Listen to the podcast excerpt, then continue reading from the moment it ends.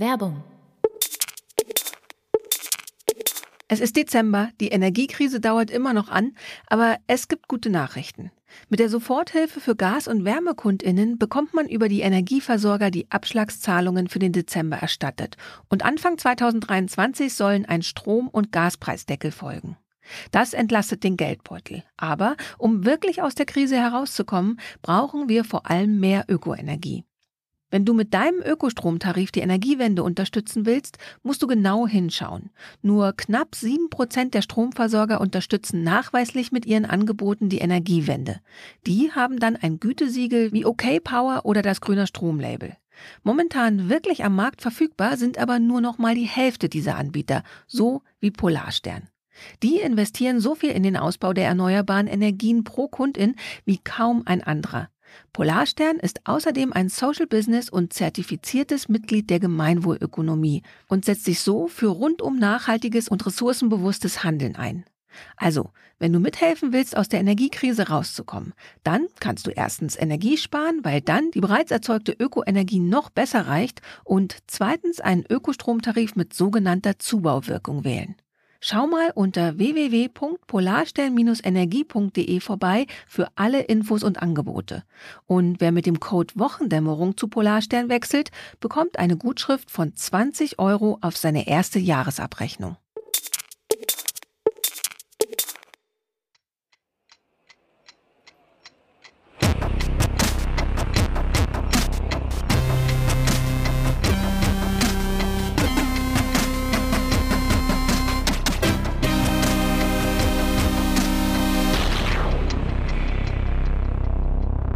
Willkommen zur Wochendämmerung vom 16. Dezember 2022 mit Peru, Elon Musks fragilem Ego, der Türkei, Krankheiten. einer mystischen Technologie, Oh, du bist immer so mystisch in letzter Zeit. Klima- und Umweltkram, Inflation, einer guten Nachricht, dem EU-Gipfel, einem Limerick der Woche, dem Börsenticker Holger Klein. und Katrin Rönecke. Du Achso, ich fange ja, ich fang ja an, genau. Ja, äh, nachtragen, also ja. Äh, ich hatte ja letzt, letzte Woche, glaube ich, war das, oder was, vorletzte Woche habe ich so ein bisschen lapidar Peru abgefrühstückt. Ne? So, Mhm. ja, ja, war zwar so ein Putsch, aber alles in Ordnung. Die haben jetzt eine Präsidentin. Stellt sich raus, mm, ist nicht so wirklich in Ordnung in Peru. Also, was war passiert? Pedro Castillo heißt der Präsident, hi- hieß der Präsident. Der wollte ein, einem Misstrauensvotum zuvorkommen, hat dann den Kongress für aufgelöst erklärt und wollte per Dekret regieren. Das fand der Kongress inklusive seiner eigenen Leute jetzt irgendwie ungeil, diese Idee, und die haben dann Castillo abgesetzt. Dann haben sie ihn in den Knast geworfen. Die Behörden bereiten gerade ein Verfahren gegen ihn vor wegen Rebellion und haben schon mal angekündigt, nee, der bleibt jetzt erstmal anderthalb Jahre in Untersuchungshaft. Was ich auch ein bisschen komisch finde, ehrlich gesagt. So, das ist so ein bisschen, hat so was ein bisschen CDU-artiges, finde ich. So, Castillos Anhänger in der Bevölkerung sind dann auf die Straße, ein Protest halt so. Sie wollen sofort Neuwahlen haben. Die Proteste sind dann ein bisschen aus dem Ruder gelaufen, vor allem im Süden und Südosten. Da sind wohl die meisten Anhänger von ihm. Äh, Straßenblockaden, Brände, Barrikaden, einen Flughafen haben sie gestürmt, Polizeistation ange... Okay, es ist vielleicht nicht aus dem Ruder gelaufen, sondern eskaliert. Ja, echt. Acht tote Demonstranten gemeldet bisher, 130 verletzte Polizisten. Da weiß ich allerdings nicht, ob die äh, ernsthaft zählen oder auch so albern zählen wie bei uns. Weil bei uns ist ja auch, wenn du liest, 30 verletzte Polizeibeamte und dann guckst, was die Verletzungen sind, da sind halt auch so Sachen dabei, wie hat sich beim Brötchenschmieren in den Finger geschnitten. Also äh, das ist tatsächlich so. Also alles, was an ärztlicher Versorgung stattfindet, wird als verletzter Beamter dann hinterher in die Statistik gegeben, die in der Zeitung steht. Wo war ich? Genau, das Militär hat mittlerweile die Kontrolle über Infrastrukturen übernommen, also so Kraftwerke, Flughäfen und so weiter. Die Regierung hat einen Ausnahmezustand für einen Monat ausgerufen und die jetzige Präsidentin, Dina Bularte heißt sie, die war vorher Vizepräsidentin, die will die Wahlen vorziehen. Eigentlicher Wahltermin wäre erst 2026 gewesen. Also der Castillo war noch nicht so lange im Amt. Dann hat sie gesagt, okay, wir machen Frühjahr 2024 und jetzt versucht sie noch mehr Ruhe reinzubringen, indem sie öffentlich äh, über nächstes Jahr Dezember nachdenkt. Wie gesagt, die Anhänger von Castillo wollen Neuwahlen sofort in vier Wochen oder irgendwie sowas. Das Problem in Peru ist extreme soziale Ungleichheit. Also wirklich extreme soziale Ungleichheit. Seit 30 Jahren keinen Präsidenten, der nicht mindestens unter Korruptionsverdacht gestanden hat oder wegen Korruption verurteilt worden ist. Der komplette Kongress gilt als korrupt. Und hat in der Bevölkerung noch weniger Zustimmung als Castillo selbst, der schon sehr wenig Zustimmung in der Bevölkerung hatte, weil nämlich Castillo, der war angetreten, um mit dem Sumpf aufzuräumen, denen eine Stimme zu geben, die nie eine hatten. Und dann gab es Korruptionsvorwürfe gegen mhm. ihn. Äh, radikalen Wandel hat er versprochen, mehr soziale Gerechtigkeiten. Gleichzeitig ist er frauenfeindlich, ultrakonservativ wird er genannt. Ähm, die Reform hat er nicht umgesetzt, also nichts von dem.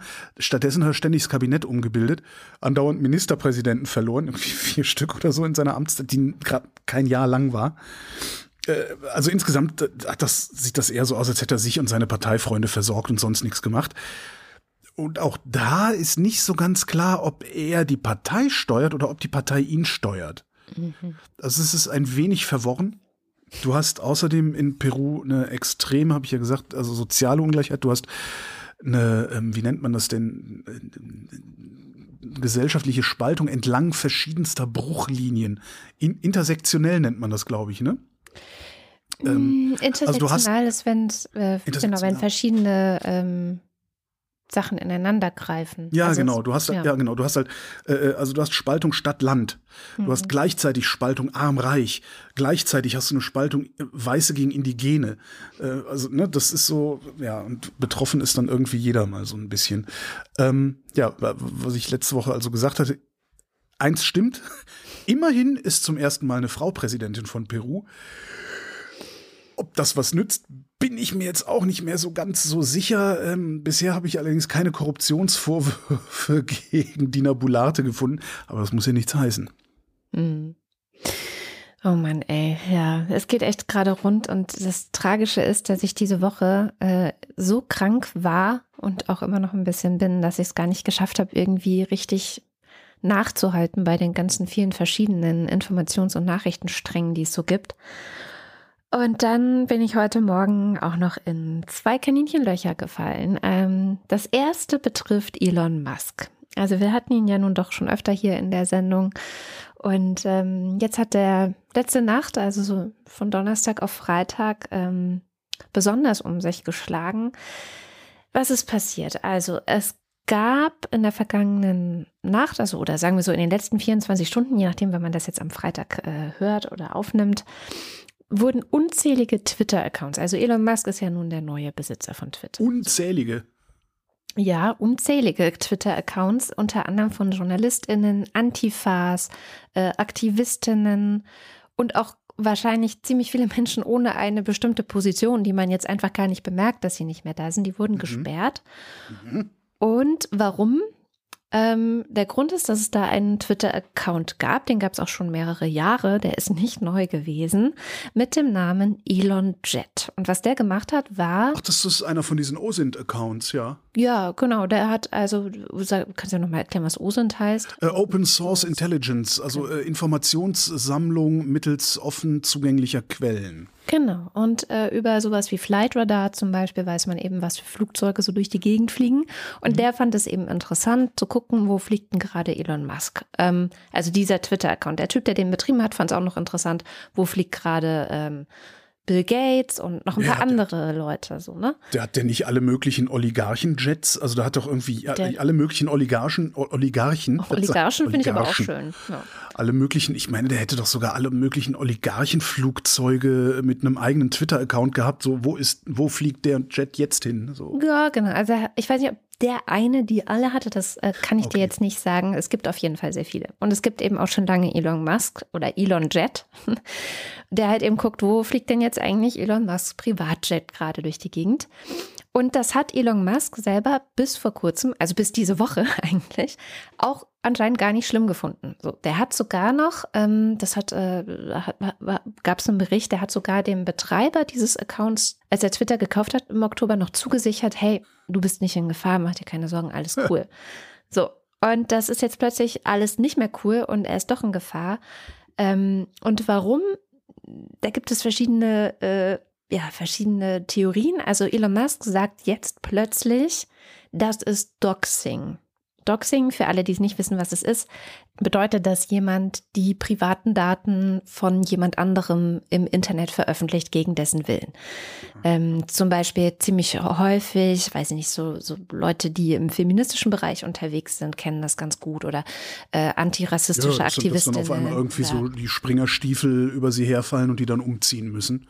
Genau. Weil die Adresse also, bekannt gegeben wurde und denen aufgelauert wird. Ne? Ja, ich kenne drei Fälle äh, von Frauen alles, die äh, Opfer von Doxing geworden sind und wirklich umziehen müssten dann, ähm, nachdem sie einfach so ja, große Angst dann bekommen haben, weil jemand anders deren private Adresse veröffentlicht hatte. Und insofern ähm, ist das jetzt erstmal ein Problem, was real existent ist, aber was anscheinend bisher für Elon Musk nicht als Problem in Zusammenhang mit seinem Privatjet gesehen wurde jetzt aber plötzlich schon. Und dann habe ich geguckt, hä, ist es, kann es überhaupt Doxing sein, wenn jemand Daten veröffentlicht, die eh schon veröffentlicht sind? So? Ja, also, ja. Und? Nach deutschem Recht ja. Ähm, nach deutschem Recht ist auch, also und wir haben überhaupt erst ein Doxing-Gesetz seit 2021, muss man auch dazu sagen. Es ist noch nicht sehr alt, aber nach deutschem Gesetz ist es auch schon Doxing und damit auch strafbar mit einer Freiheitsstrafe von bis zu zwei Jahren oder Geldstrafe, wenn du öffentlich zugängliche Daten von jemandem veröffentlichst, aber Dazu gibt es eine Ergänzung. Die Verbreitung, der, das zitiere ich jetzt aus dem Gesetz, die Verbreitung der Daten sowie deren Inhalt muss dazu geeignet und dazu bestimmt sein, die betroffene Person oder ihr nahestehende Person eines gegen sie gerichteten Verbrechens oder einer sonstigen rechtswidrigen Tat, zum Beispiel gegen die sexuelle Selbstbestimmung, die körperliche Unversehrtheit, die persönliche Freiheit und so weiter, auszusetzen. Also in Nichtbehördendeutsch nochmal gesagt, es muss gefährlich sein für denjenigen, dessen Daten veröffentlicht genau, werden. Genau, seine Sicherheit wird dann quasi dadurch gefährdet. Ja. Und ich kann mir das sehr gut vorstellen bei jemandem wie Elon Musk, dass tatsächlich seine ich weiß es nicht. Also wenn jemand weiß, ah, der ist gerade da, jetzt ist er gerade da, jetzt ist er gerade dort. Er findet es jetzt halt auf einmal nicht mehr so cool. So. Ja, der findet nichts cool. Was, also der, sobald er seinen eigenen Scheiß saufen muss, findet er den Scheiß nicht mehr gut. Ich würde aber eher vermuten, dass wenn, wenn sowas überhaupt verhandelt würde, ich glaube eher verhandelt würde, dass ein anderes Rechtsgut betroffen ist, nämlich sein Eigentum. Weil wenn du natürlich Reisemuster von so Oligarchen auswertest, mhm. kannst du im Zweifelsfall halt zumindest daraus ableiten, was für Geschäfte sie gerade machen oder was für Geschäfte sie gerade anbahnen. Ist eine naja, Möglichkeit, also das, das würde ich. Aber es ist ja schon auch, wenn, also ich weiß jetzt nicht, wo sein Privatjet immer startet und landet. Das habe ich jetzt in der kurzen Zeit nicht rausgesucht und hat mich auch nicht hinreichend interessiert, aber eventuell kannst du schon auch rauskriegen, wo er wohnt damit, oder? Also kann ich mir vorstellen. Boah, weiß ich nicht, ist das nicht eh bekannt? Das weiß ich auch wiederum nicht. Ähm, ja. Jedenfalls. Und ist es also, nicht, ist also da, ich, ich, würde, ich würde doch noch stark zweifeln, ehrlich gesagt. Also, weil, wenn ich jetzt Elon Musks Jet mit einer dieser 400 äh, Boden-Luftraketen äh, abschießen wollen würde, die damals in Libyen verschwunden sind und nie wieder aufgetaucht, würde ich diese Daten ja bekommen. Eben, also die sind ja eh zugänglich. Ne? Das ist so das Ding, das ist auch so ein bisschen die, die Spannung, die ich darin sehe. Mich hat das auch überrascht. Das ist ja auch deutsches Recht, ist ja jetzt nicht internationales Recht. Ist ja auch wurscht. Aber ich würde es jetzt mal nicht so einfach wegwischen. Das war eigentlich, was ich damit sagen wollte. Ja. Ne? Das jetzt, weil das machen jetzt gerade ganz viele, dass sie sagen, äh, das kann gar nicht Doxing sein, weil das ja öffentlich zugängliche Daten sind und so. Äh, hm, weiß nicht. Ne? Also nehmen wir es mal ernst. Aber selbst wenn man es jetzt ernst nimmt und sagt, okay, ähm, vielleicht ist das für ihn jetzt echt etwas, was vielleicht auch ausgelöst durch sein Erlebnis letztes Wochenende. Ich weiß nicht, ob du es mitbekommen hast. Der war ja zu Gast ähm, auf der Bühne bei Dave Chappelle. ja. Mhm. Und der hat Elon Musk groß angekündigt, make some noise for the richest man in the world. Da gibt es ein ganz oh. schönes Video, wo man das drauf sieht. Und Elon kommt so ganz enthusiastisch auf die Bühne gesprungen, hebt so die Arme hoch, wie so halt so ein Star erwartet, wenn er auf die Bühne springt, nachdem er so angekündigt wurde, hebt die Arme hoch und dann wird er halt minutenlang ausgebuht. Also wirklich das, mehrere Minuten lang. So. Und hat es dann, hat's dann erst so weggewischt auf Twitter, um dann einen Tag später nochmal was drüber zu schreiben. Und egal, was der Inhalt ist, das heißt, es hat ihn beschäftigt und das gönne ich dem Arsch. Und ich kann mir eben vorstellen, dass das dazu geführt haben könnte, weiß ich nicht, dass er jetzt gemerkt hat, ähm, dann trete ich ihn, jetzt nach unten. Dass ihn nicht die ganze Welt liebt. Nein, vielleicht hat er jetzt erst kapiert, dass er nicht nur Fans hat oder so? Also ich weiß es nicht. Vielleicht hat er jetzt, Dumm kann dass so sein. viele sind. Es waren ja 18.000 Leute im Publikum und er wurde wirklich richtig heftig ausgebuht. Ich weiß, das ist jetzt nur so eine Theorie. Aber warum erzähle ich das eigentlich? Äh, Das Unfassbare kommt jetzt erst. Also selbst wenn er dann sagt, das ist Doxing und dann blockt man halt diesen Account. Was er gemacht hat, ist, dass er auch alle JournalistInnen geblockt hat, also deren Accounts gesperrt hat, die nur darüber berichtet haben, dass er diesen Elon Jet Account äh, gesperrt hat. Die mussten nur darüber berichten, dass er den gesperrt hat. Haben, waren das, also es, es gibt ja so zwei unterschiedliche Arten des Berichts. Also Twitter, Twitter ist ja halt eine Jauchegrube. Ja, ja, aber ich rede hier von CNN-JournalistInnen, von das, New York auch das. Times, Washington Post. Auch das. Ich, ich war selber äh, öffentlich-rechtlicher Journalist und ich war in der Lage, wertfrei über etwas zu berichten und ich war in der Lage, wertend über etwas zu berichten. Und diese Sache von Elon Musk, die kannst du berichten, dass, oh, Achtung, er hat diesen und jenen Account gesperrt, äh, dieser und jener Account hat das und das und das gemacht, hier ist mein Artikel. Oder du schreibst, hier ist übrigens der neue Account von dem Typen, wenn ihr weiterhin sehen wollt. Äh, nein, nein, nein. Okay, also das kann, das kann, ich, ich was, was mich interessieren würde, ist, haben Sie Elon ans Bein pinkeln wollen mit der Berichterstattung oder haben Sie einfach nur eine Berichterstattung gemacht? Also von denen, von denen ich es gesehen habe, und ähm, es gab dann auch hinterher noch eine Konfrontation von Elon Musk in einem Twitter-Space. Also da haben dann auch die, die gesperrt wurden, ihn konfrontieren können. Ich weiß nicht, wie sie es gemacht haben. Sie haben sich wahrscheinlich irgendwie anders angemeldet oder so. Ähm, und da ist er zum Beispiel, als, sie da, als er dann darauf angesprochen wurde, so, hey, ich bin Journalist und ich berichte einfach nur, was passiert. So, ich habe nichts anderes gemacht, ist er ohne ein Wort noch zu sagen einfach gegangen. Und äh, zwei Minuten später wurde der gesamte Okay. Twitter-Space zugemacht. Von außen. Okay, ja, okay. Oh, ja, you win. Hm? Und natürlich, also sowas wie Mastodon zum Beispiel, mastodon.social, die hatten auch meinen Twitter-Account. Die haben nämlich dann gepostet, hey, hier bei uns gibt es weiterhin Elon Jet, ja. könnt ihr hier folgen. Jetzt gibt es Mastodon Social nicht mehr. Es gibt auch nicht mehr die Möglichkeit, seit heute, ähm, irgendetwas, irgendein Tut oder Tröd oder wie auch immer ihr es nennen wollt, ähm, von Mastodon auf Twitter zu verlinken oder ein Profil. Nee. Es wird alles nicht mehr erlaubt. Von allen Mastodon-Instanzen. Es gibt ein paar wenige, bei denen geht es noch sowas wie irgendwas Punkt Brettspiele oder so. Also, aber ich habe das Gefühl, dass alle, in denen irgendwas mit Social steht, sind geblockt. Also ich habe ein paar durchprobiert. Alle mit Social, die ich durchprobiert habe, sind geblockt. Kannst du nicht mehr verlinken.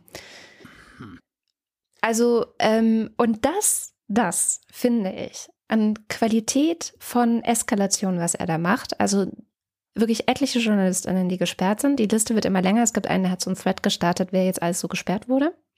Und eben einen sehr relevanten Teil des Internets, nämlich ähm, Mastodon und was dort passiert, auch zu sperren. Und man kann jetzt auch nicht mehr sein Mastodon-Profil in seiner Bio zum Beispiel verlinken. Das geht auch nicht mehr. Du kannst ja jetzt nur noch so deine Hände reinschreiben, sowas wie. Äh, Ach, das, mir war gar nicht klar, dass man das verlinken konnte. ja, ja, du hast so einen Link. Klar. Ich habe das dann nur so reingeschrieben. Okay. Ja, das geht noch. Du kannst, und das kannst du auch noch in Tweets schreiben. Und man kann auch, aber es ist auf jeden Fall ganz schön was passiert seit gestern.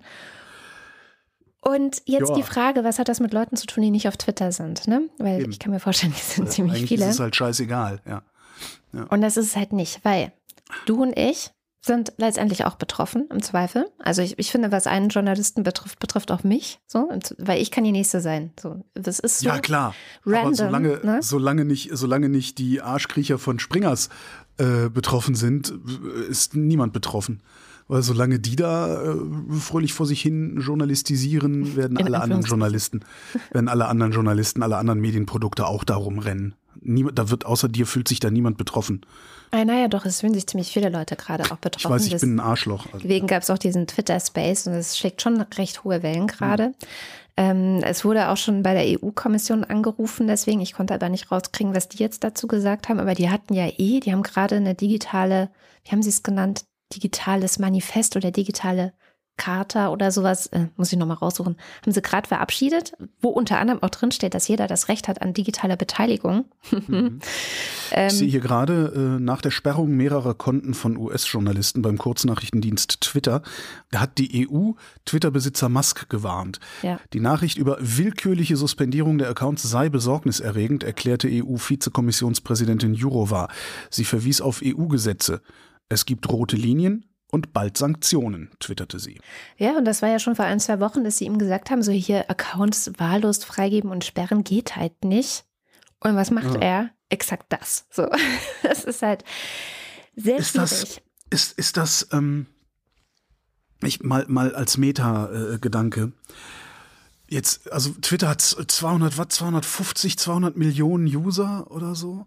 Jetzt ist eine Handvoll von denen betroffen. Okay, es ist eine, eine, eine schützenswerte Berufsgruppe. Ich wollte gerade ähm, sagen, also ich will generell ja, sagen, äh, die Leute, die Twitter nutzen, also was ich sehe, was Twitter ist, ist eine eine Mass ein massives Informationsnetzwerk von JournalistInnen, von Wissenschaftsleuten. Ey, ja. alles, was ich über das Coronavirus heute noch weiß, nachdem ja. das Coronavirus-Update eingestellt ist, habe ich von Twitter. Hätte ja. ich nicht ohne Twitter.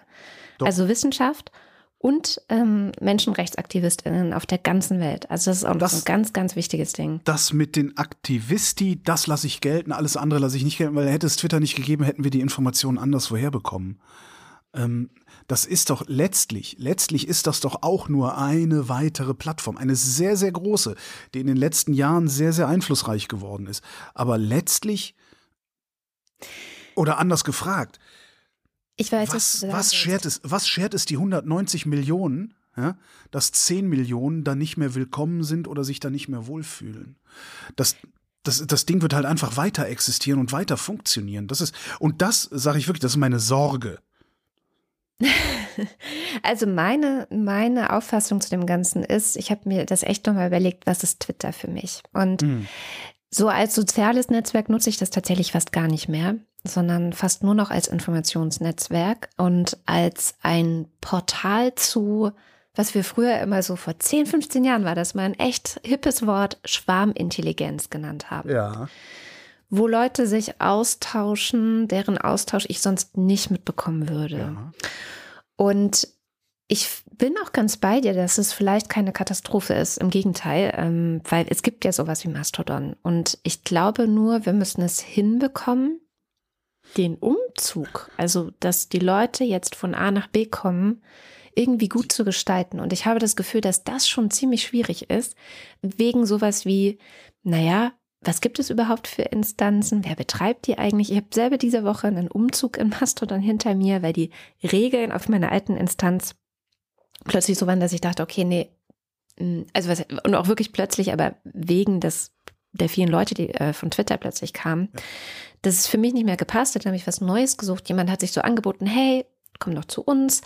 Ähm, und ich dachte so, ja, das passt ganz gut, auch so ein journalistisches, eine, journalistische Instanz. Stellt sich aber raus, es ist ein Typ, der dieses Ding am Laufen hält. Ja. Das heißt, du bist abhängig von einer einzigen Person. Was ist, wenn der keinen Bock mehr hat oder ihm was passiert? Ja, gut, was, wenn Elon morgen keinen Bock mehr hat, ne? Ja, das merken jetzt ja alle auf Twitter, ne? Dass das nicht mehr sicher ist, das merken ja gerade alle. Aber wo ich hin will, ist, dass ich das Gefühl habe, wir müssen das eigentlich noch viel, viel mehr als eine Aufgabe von, naja, Öffentlichkeit. Das ist eine öffentliche ja. Infrastruktur. Verstehen. Ja, das, genau. Und das, das würde halt auch, ich, ich denke die ganze Zeit, wo du sagst, ja, wir müssen die Leute, die müssen da auch dahin finden. Nee, die Leute müssen da überhaupt nicht hinfinden, die kommen von alleine, mhm. wenn die, also ich glaube, was Twitter nicht gibt. wirklich, was Twitter nicht wirklich verstanden hat, ist, Twitter existiert, also die, die letzten Jahre Twitter, was Twitter groß gemacht ist, der Content, den, den die Presse da reingespült hat. Ja. So, und nur unser, unser Shit-Geposte, was wir die ersten paar Jahre gemacht haben, damit wäre Twitter nie im Leben so groß geworden. Als die Journalisten und die Politiker gekommen sind, da ist Twitter groß geworden. Und wenn die Journalisten jetzt von Twitter weggehen würden und sagen würden, so, wir gehen jetzt zu Mastodon. Ich, habe ich schon mal gesagt, wo zum Teufel ist die ARD Mastodon-Instanz? Hm. Wo zum Teufel ist die ZDF Mastodon-Instanz? Die sollen einfach mal, die, ich meine, das ist überhaupt kein Problem, dass, dass, dass eine ARD-Anstalt, äh, und wenn die eine anfängt, machen die anderen wahrscheinlich auch mit, dass eine ARD-Anstalt hingeht und einfach mal die Teilnahme an allen sozialen Netzwerken untersagt. Ja. Es sei denn, es ist auf der eigenen Mastodon-Instanz. Und dann hast du nämlich auf einmal hast du dann ein, ein, äh, wie nennt man das denn, ein, ein, ein, ein Biotop oder so eine Wolke von, von äh, Journalisten des Rundfunk Berlin-Brandenburg, die alle auf einer Instanz sind, was eine, eine ungeheure Qualitätssicherungsmaschine darstellt. Ja, na klar. Na, dann kann auf einmal nicht mehr wie auf Twitter jeder jeden Scheiß irgendwie schreiben.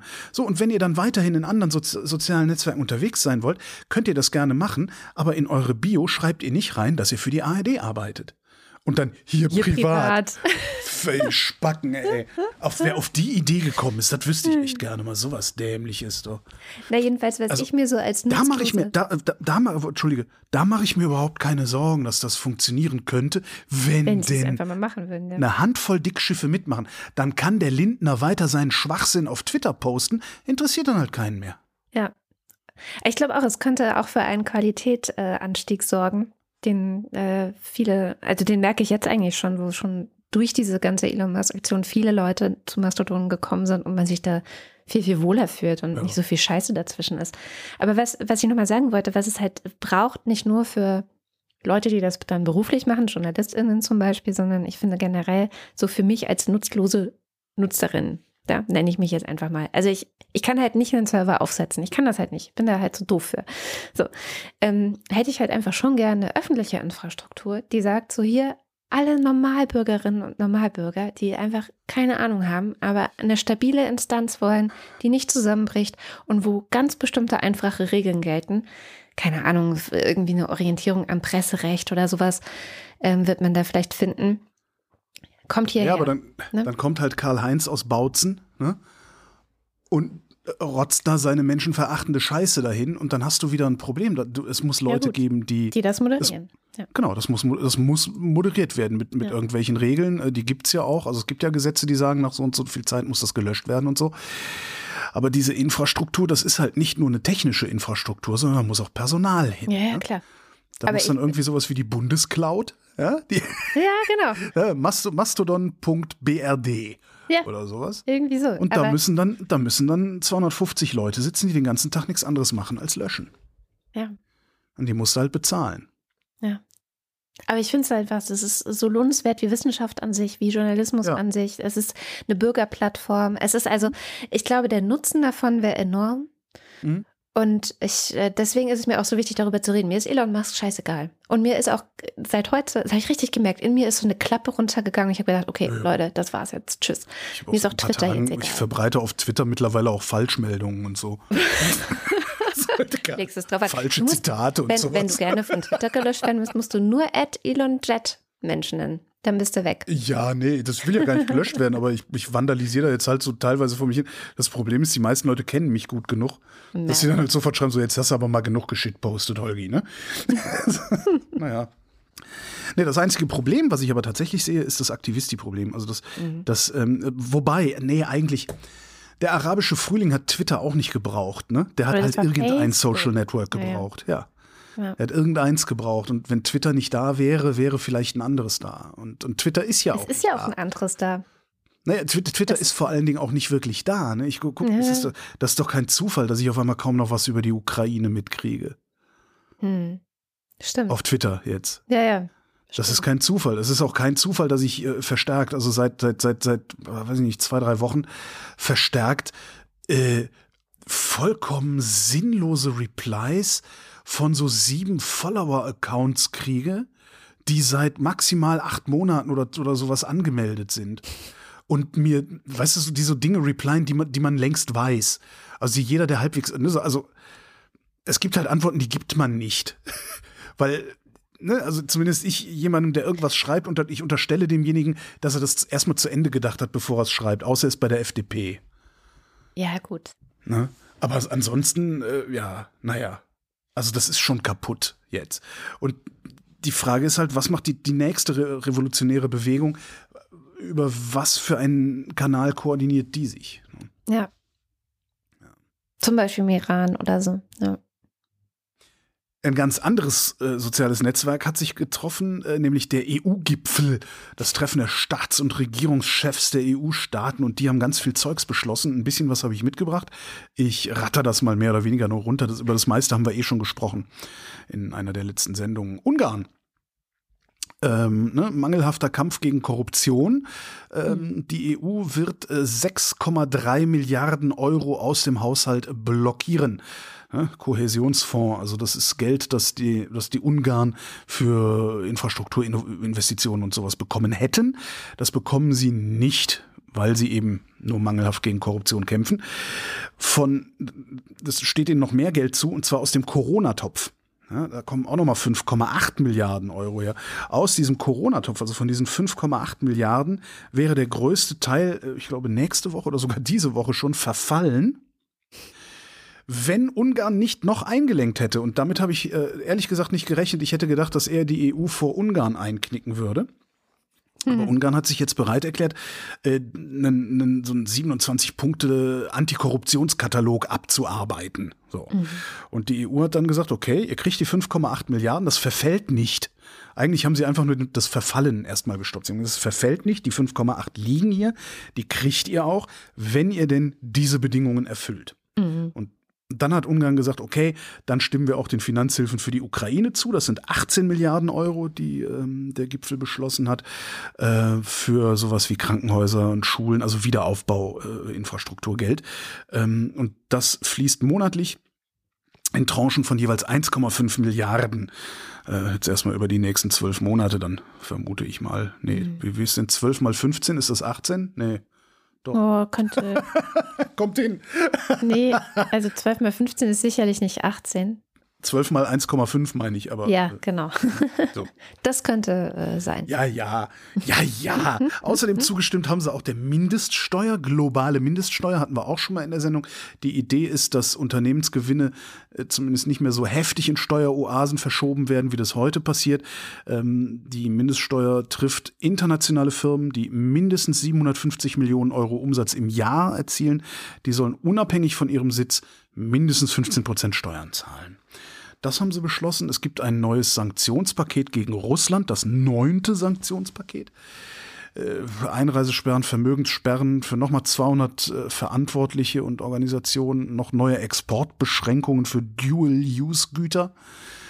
Ähm, ich frage mich, wieso da überhaupt noch was übrig ist, was man sanktionieren kann. Also, was müssen die Russen noch machen, um. Wieso da noch was übrig ist? Ja, das, äh, was müssen die denn Ungarn. noch? Ja, okay. Verdammt, ja. Aber mal ernst, was müssen die denn noch machen, um von, also, die, die haben, es gibt überhaupt nichts, die können da überhaupt nicht mehr eskalieren, so dass, das, also man kann doch sowieso jetzt einfach mal die Daumenschrauben komplett anziehen, oder?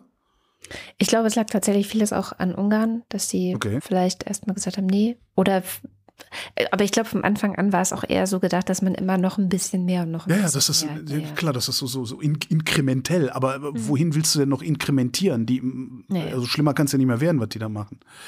Ähm, was haben wir denn noch? Ein Gaspreisdeckel haben sie auch beschlossen. Mhm. Die Höhe ist allerdings noch unklar. Montag treffen sich die Energieminister und äh, wollen dann die Höhe des Gaspreisdeckels. Also werden wir dann nächste Woche wahrscheinlich sehen. Aber an, an, strukturell hat sich nichts dran geändert, sagen wir mal so. Ähm, von den sechs Westbalkanstaaten Katrin, die sechs Westbalkanstaaten sind? Ach, ähm. ich weiß, Kosovo. Albanien, Serbien, Nordmazedonien, Bosnien-Herzegowina, Montenegro und Kosovo. Ja. Bosnien-Herzegowina ist jetzt offiziell Beitrittskandidat zur Europäischen Union. Ähm, auch von diesem Gipfel her. Das heißt jetzt erstmal nichts. Ne? Die Türkei ist, glaube ich, auch immer noch Beitrittskandidat für die Europäische Union. Ähm, und damit ist jetzt nur noch Kosovo kein Beitrittskandidat, hat diese Woche aber offiziell einen Antrag auf Mitgliedschaft gestellt und ab 2024 werden die Kosovaren visafrei in die EU einreisen können. Also das klingt irgendwie insgesamt klingt das wie so ein doch vergleichsweise erfolgreicher Gipfel und der ist ziemlich schnell gegangen. Das heißt, die haben entweder, entweder Handlungsdruck gehabt oder nicht so viel gelabert diesmal. Interessant, was oder ich noch gut vorbereitet habe. einfach. Das ist noch eine dritte Option. Stimmt, da ist ja, ja stimmt, gut vorbereitet gibt es auch noch. Was ich noch was ganz Interessantes gefunden habe im Standard aus der österreichischen Tageszeitung, äh, die haben Daten zur Akzeptanz der EU-Erweiterung und ähm, das ist echt ganz witzig. Äh, warte mal, es gibt ein Eurobarometer heißt das Ding. Die haben so Daten zusammengetragen zur Akzeptanz der EU-Erweiterung und das ist wirklich interessant. Ähm, es gibt eine Veränderung des, der Zustimmung. Ne? Also sind sie für eine EU-Erweiterung? Das meint Osterweiterung, weil im Westen da ist, ja, ist ja schon Wasser. Alles. Azoren gehören auch schon zu zur EU. Ähm, Zustimmung äh, von Winter 2021 auf Sommer 2022 ist um 10 Prozent gestiegen EU-weit. Ach und nur drei Länder, ich kann die Grafik nicht so gut entziffern, weil meine Augen so alt sind, nur drei Länder Ähm, in drei Ländern ist die Erweiterungsstimmung schlechter geworden. Das ist Tschechien, das ist Ungarn und Bulgarien. In Estland hat sich nichts verändert. Ähm, am schwächsten ist die Zustimmung gewachsen in Italien und am stärksten ist die Zustimmung gewachsen in den Niederlanden. Und Deutschland ist auch ziemlich weit vorne mit dabei im Zustimmungszuwachs. Mhm. Naja, klar. Also ich meine, wir haben ja wahrscheinlich dann doch in großer Zahl bemerkt, dass die osteuropäischen Länder das oder die Westbalkans, genau. ähm, dass ja. die wertvoll genau. sind und äh, wir uns vielleicht äh, besser um die kümmern sollten. Dass die nicht so wertlos sind, wie wir immer gedacht haben, dass sie sind. Hm. Wertvoll, da ist, glaube ich, dann nochmal ein Weg, den wir gehen müssen. Ähm, die haben auch noch mehr Daten, äh, so, speziell Westbalkan, das also das ist so ein bisschen granularer. Also kann, kann man sich mal so ein bisschen durch, durchwühlen übers Wochenende. Ich fand das nur so ein schönes Zeichen, dass die EU nicht kaputt ist. Nein. Das ist ja auch so eine, so ein, so ein, so ein ja, wenn ich so, weißt du, wenn ich so einen schlechten Tag habe und meine Misanthropie und mein Kulturpessimismus so besonders durchschlagen, dann halte ich die EU halt für komplett im Arsch und kein zukunftsfähiges Nein. Modell. Und das widerspricht dem und das finde ich gut. Ja, ich denke auch. Also da ist, da ist auf jeden Fall noch viel Musik drin, wie man so schön sagt. Ja. Also es ist viel Luft nach oben natürlich auch, ja. aber ich finde, also hat ja auch, hat man ja auch diese Woche gemerkt äh, mit der Korruption. Ähm, aber weißt du, Hast du das durchdrungen? Ich habe dann irgendwann gedacht, ah, oh, das ist ja spannend. Und dann immer mehr, äh, der Lebensgefährte ist eigentlich mit dem ehemaligen italienischen, äh, und dann habe ich aufgehört zu lesen.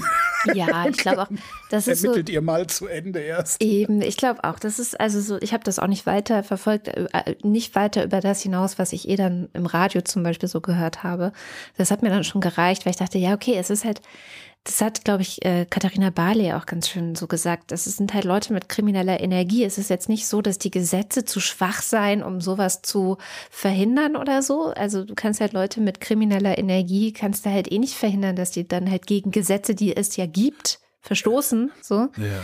Ähm, und das wurde ja auch bei denen eingeritten und sie ist ja nun auch nicht mehr Vizepräsidentin. Und also, ne, also es ist ja was mhm. passiert. Es ist ja nicht so, dass nichts passiert ist. Und insofern finde ich das auch jetzt kein Beweis dafür, dass die ganze Union, äh, Europäische Union irgendwie ein, ein großes Problem hat oder so. Es ist naja, halt also Lobbyismus und, ne, aber ja, gut. Sicher, aber da müssen wir dann nochmal getrennt diskutieren, ja, denke ich. Ja. Und, ähm, säckeweise Bargeld finde ich schon. ja, das ist schon echt. Ähm, Interessant. Ja, und dann vor allen Dingen, äh, und dann, hab, dann bin ich beim Staubsaugen gegen Rollkoffer gestoßen, in denen Bargeld war, das meinem Lebensgefährten gehörte. Und dann habe ich ihm aber, aber gesagt, ich will das nicht in der Wohnung. Aber, Was? aber das ist ja auch nur so ein bisschen die, Aus, die jetzige ja, Ausrede der Vizepräsidentin oder ihres Anwalts. Der hat das ja, glaube ich, verlautbaren lassen. Super. Ne? Ja. Der war super Filmstoff irgendwie. Das stimmt. Das stimmt. Ja, sprechen wir mal über Krankheiten. Das ist ja auch noch so ein oh, ja. was momentan irgendwie total überall ist. Also hier seit über zwei Wochen erst das eine Kind, dann ich seit etwas über einer Woche und seit vorgestern jetzt auch das andere Kind mit über 39 Fieber noch dazu. Also inzwischen quasi die ganze Familie. Und ähm, anscheinend ist es nicht Covid. Womit auch klar wäre, dass ich nicht zur Familie gehöre. Ne? Naja, du wohnst woanders und hast das Glück, dass du bisher noch nicht mit diesem Virus in Verbindung gekommen bist. Sei doch froh. Ja, ich bin auch froh. Weil das ist nicht schön. Das ist also nee. extrem hartnäckig. Ja. Ähm, ich habe immer wieder Tage so, irgendeine andere Person hatte das auch, dass den einen Tag geht es dir gut, den nächsten wieder vollkommen scheiße. Dann geht es wieder ein bisschen besser, dann wieder vollkommen scheiße. Es ist so ein Auf und Ab. Das macht es auch so anstrengend. SARS-2 ist es nicht, oder was? was, was Wir haben uns wie blöde getestet, also wirklich fast jeden Tag. Ähm, und da waren immer nur negative Tests und ich glaube es auch nicht so richtig. Aber ich weiß es natürlich nicht, weil es, es fühlt sich halt an wie Erkältung so, ne? Naja, krass erschöpfend. Und was ich auch nochmal interessant fand, weil es gibt ja so, glaube ich, in der Fantasie von solchen Querdeppen, ja, gibt es, glaube ich, so den Menschen mit dem guten Immunsystem. Also die, die sind ja immer durch die Gegend gerannt und ja, also jemand mit einem starken Immunsystem macht das alles ja nichts aus, so, ne? Und ich glaube, mein eines Kind ist der Prototyp dessen, was diese Leute sich vorstellen, gewesen, gewesen. Ähm, und er war jetzt halt wirklich richtig zwei Wochen richtig krass krank. Also so krank habe ich den, glaube ich, noch nie zu Hause gehabt. So lange krank. So krass krank. Egal, jedenfalls, ähm, das ist jetzt nur anekdotisch. Ähm, das betrifft ja viele andere auch. Man merkt es daran, dass jetzt gerade die Kinderkliniken schon seit Wochen überfüllt sind. Du bekommst eigentlich keinen Termin mehr bei Kinderärzten. Es äh, ging jetzt gerade äh, eine E-Mail in sozialen Medien auch rum von einer Kinderarztpraxis, die wirklich offiziell geschrieben hat, so, wir machen jetzt Triage. Wenn Sie irgendwas bei uns haben müssen, zu uns kommen wollen, schildern Sie per E-Mail genau, was los ist und dann gucken wir, ob Sie überhaupt kommen können oder nicht, weil wir können nicht mehr alle äh, aufnehmen. Und ähm, was auch noch toll ist, ist, dass die ganzen, das hatten wir auch schon letzte Woche, äh, Medikamente, so Fiebersäfte und so sind aus. Mhm. Also ist so Paracetamol und Ibuprofen in Saftform für Kinder gibt es nicht mehr. Was krass ist, ne? Weil eigentlich müssten die, es müsste es eigentlich geben und es muss aberwitzig teuer sein, würde der Markt funktionieren. Also ja, und ich habe auch versucht zu verstehen, was los ist, weil es betrifft nicht nur die Fiebersäfte, sondern es betrifft langsam auch Antibiotika, Be betrifft es ganz Europa oder betrifft es nur die Bundesrepublik? Es betrifft auch ganz Europa. Okay. Und, aber die Bundesrepublik vielleicht noch mal besonders. Ähm, es gab Leute, die gesagt haben, es liegt auch daran, wie hier Medikamente bezahlt werden und was Krankenkassen ich, genau. zahlen und was nicht. Und ähm, dass das dann für viele Anbieter eben unattraktiv geworden ist, überhaupt auf dem deutschen Markt zu sein, mhm. weil auf dem deutschen Markt immer nur das Billigprodukt gekauft wird. Mhm. Ähm, und äh, die Billigprodukte wiederum werden natürlich fast alle in China oder Indien hergestellt. Und da gibt es jetzt halt Lieferengpässe. Die haben Lieferkettenprobleme, die auf unterschiedlichste Ursachen zurückzuführen sind, aber das kommt jetzt halt bei uns an. Und wir haben halt keine Diversifizierung in diesem Marktbereich, sondern es gibt da halt ziemliche Monopole. Und das fällt uns jetzt gerade auf die Füße. Und es betrifft auch so Sachen wie Krebsmedikamente. Ähm, es betrifft teilweise auch Blutdrucksenker ja, zum Beispiel. Auch gelesen. Aber was ich, was, was ich nicht verstehe, ich habe auch überhaupt keinen Einblick in diese Branche. Ich, also ich, Tablettenhersteller, also Medikamentenhersteller, das ist für, in meiner, in meiner äh, Vorstellung ist das ein zu praktisch 100 Prozent automatisierter Prozess. Ja. Ja, da ist jetzt nicht irgendwie, da sitzen jetzt nicht, weiß ich nicht, eine Million Chinesinnen äh, mit möglichst kleinen Händen und drehen Pillen und tun die dann in Blisterverpackungen so rein, sondern das machen Automaten und das wird automatisch gemischt und dann, da braucht es dann vielleicht so den einen oder anderen Verfahrenstechniker, der, der äh, die, die Mengenverhältnisse und so im Blick hat. Aber ich, also, ich raff nicht. Warum ist denn nicht warum, in Indien? Ja. Warum, ich meine, hier, der Ostdeutschland ist praktisch leer. Da kannst du überall Fabriken hinstellen, die den ganzen Tag Paracetamol rausrotzen. Ich, das verstehe ich ehrlich gesagt, also wirklich gar nicht mehr. Ja. Also, sind dann auch noch so Kleinigkeiten wie jetzt, also Fiebersäfte kommen in Flaschen, Flaschenpreise sind teurer, also der Glaspreis ist teurer. Okay. Sowas kommt dann auch noch mit dazu, ne? Es kommen viele Dinge zusammen ja. wohl gerade. Aber, und dass halt so viele krank sind. Also das hat wohl auch keiner erwartet. Das der Bedarf, die Nachfrage ist achtmal so hoch, als sie wow. zu normalen äh, ja, Jahr, in normalen Jahren gewesen wäre. Und ich finde auch diese. Ist krass. Ja, und ich finde auch diese Zahl sagt ja auch was. Also, und da komme ich jetzt zum nächsten Thema, was heute mein Kaninchenloch war. Ähm, bei achtmal so hoch kannst du nicht mehr erklären mit, ah ja, die Kinder holen jetzt die Infekte von äh, nach, die sie letztes und vorletztes Jahr nicht gehabt haben. Dann wäre es vielleicht zwei oder dreimal so hoch, ne? Aber nicht achtmal so hoch. Und wir sind auch in anderen Ländern, aber das ist alles noch gerade in der Forschung so ein bisschen. Es gibt Streptokokkeninfektionen, die viel stärker sind als sonst. Es gibt also wirklich kleinere Infekte, die ansonsten nicht so dramatisch sind, sind viel stärker als sonst. Ja, aber. Äh, so, und da gibt es eine Gruppe von WissenschaftlerInnen auf der ganzen Welt, die nach und nach anfangen zu diskutieren, könnte das ein sozusagen die nächste, die, die dritte Pandemie sein. Man spricht ja von der zweiten Pandemie, das ist ja diese Long-Covid-Geschichte. Oder ja. könnte es sogar Teil dieser Long-Covid-Geschichte sein, weil wir ja nach und nach immer mehr Hinweise darauf bekommen, dass Covid was mit unserem Immunsystem macht. Und verstehe, dass unsere Immunsysteme prinzipiell runtergeregelt sind durch Covid. So, und das ist mein, ah. ich kann dir die Frage, sage ich jetzt gleich, kann die Frage noch nicht beantworten. Ja, also es gibt die Leute, sehr plausibel. Es gibt die Leute, die sehr überzeugt davon sind, äh, auch wirklich mit wissenschaftlicher Expertise, die auch auf TikTok, auf Twitter dazu Threads schreiben und sagen, hier, wir haben die Beweise im Grunde, dass, dass und es gibt Beweise, dass das Immunsystem, äh, dass Covid was mit dem Immunsystem ja. macht. So, das, das kann man auch sehen und da gibt es also Studien, die ich nicht verstehe, weil irgendwelche Gene sich verändern und weiß der Geier was. Ähm, Aber was genau das macht und auch wirklich den Zusammenhang zu, herzustellen zwischen, ja, Covid macht was mit dem Immunsystem und zwar auch richtig lange, also ja, länger ja. als sechs Monate, bis zu einem Jahr oder länger sogar. Ja gut, aber das, das, das wissen wir ja sogar. Ja, ja, das, das, das ist nicht da nur. Irgendwo, ja, ja. Genau. auch du hattest doch mal ganz lange die naiven T-Zellen referiert. Da gab es ja, ja, genau, mal so Erkenntnis genau. Anfang des Jahres schon. Das macht was, aber ist das jetzt wirklich zusammenhängend? Also ist das, ist das wirklich ein Kausalzusammenhang zu den jetzt vermehrt und stärker auftretenden Infektionen? Werden wir wahrscheinlich erst hinterher wissen. Ne? Ja, ich glaube, da sind gerade ganz viele Leute dran. Hm. So. Und es gibt, wie gesagt, auch welche, die ganz stark sagen: so, ja, ja, das ist bestimmt so. Ich bin vorsichtig, weil es gibt genauso viele Leute, die sagen, ja, ja, aus meiner anekdotischen Evidenz kann ich sagen, das hängt auf jeden Fall mit der Impfung zusammen. Und okay. weißt du, also ja. wenn ich das den einen nicht abkaufe, weil ich sagen muss, beleg es mir, liefer mir ja. die Quelle, muss ich leider bei den anderen auch sagen, ich habe jetzt noch keine Quelle und keinen Beleg gesehen, die da den Kausalzusammenhang herstellen kann.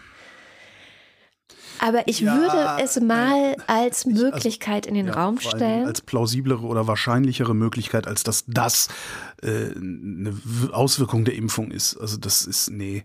Ja. Dann hätten wir, dann hätten wir das ja auch schon früher sehen müssen. Also dann, dann hätten die Infekte Eben. bei Geimpften ja hochgehen müssen und so. Ja. Also das ist ja schon, das ist ja zumindest schon mal bemerkenswert, dass wir ausgerechnet dann, wenn so viele Leute an Covid-19 erkrankt waren wie vorher nicht, ja, eine ja. solche äh, Erhöhung in, in, in, in, sonstigen Infektionen zu sehen ist. Ähm, ja. Deswegen, aber äh, und was ich eigentlich, wo ich eigentlich hin will ja, mit dieser, mit dieser Befürchtung, ne, ist, dass ich eigentlich nur sagen will, Leute, versucht doch einfach jetzt an dem, an dem Moment so wenig wie möglich krank zu werden. Ja. Egal wo ihr seid, egal welchen Einfluss ihr habt, ob ihr LehrerInnen seid, Eltern seid, ähm, ob ihr in der Politik seid.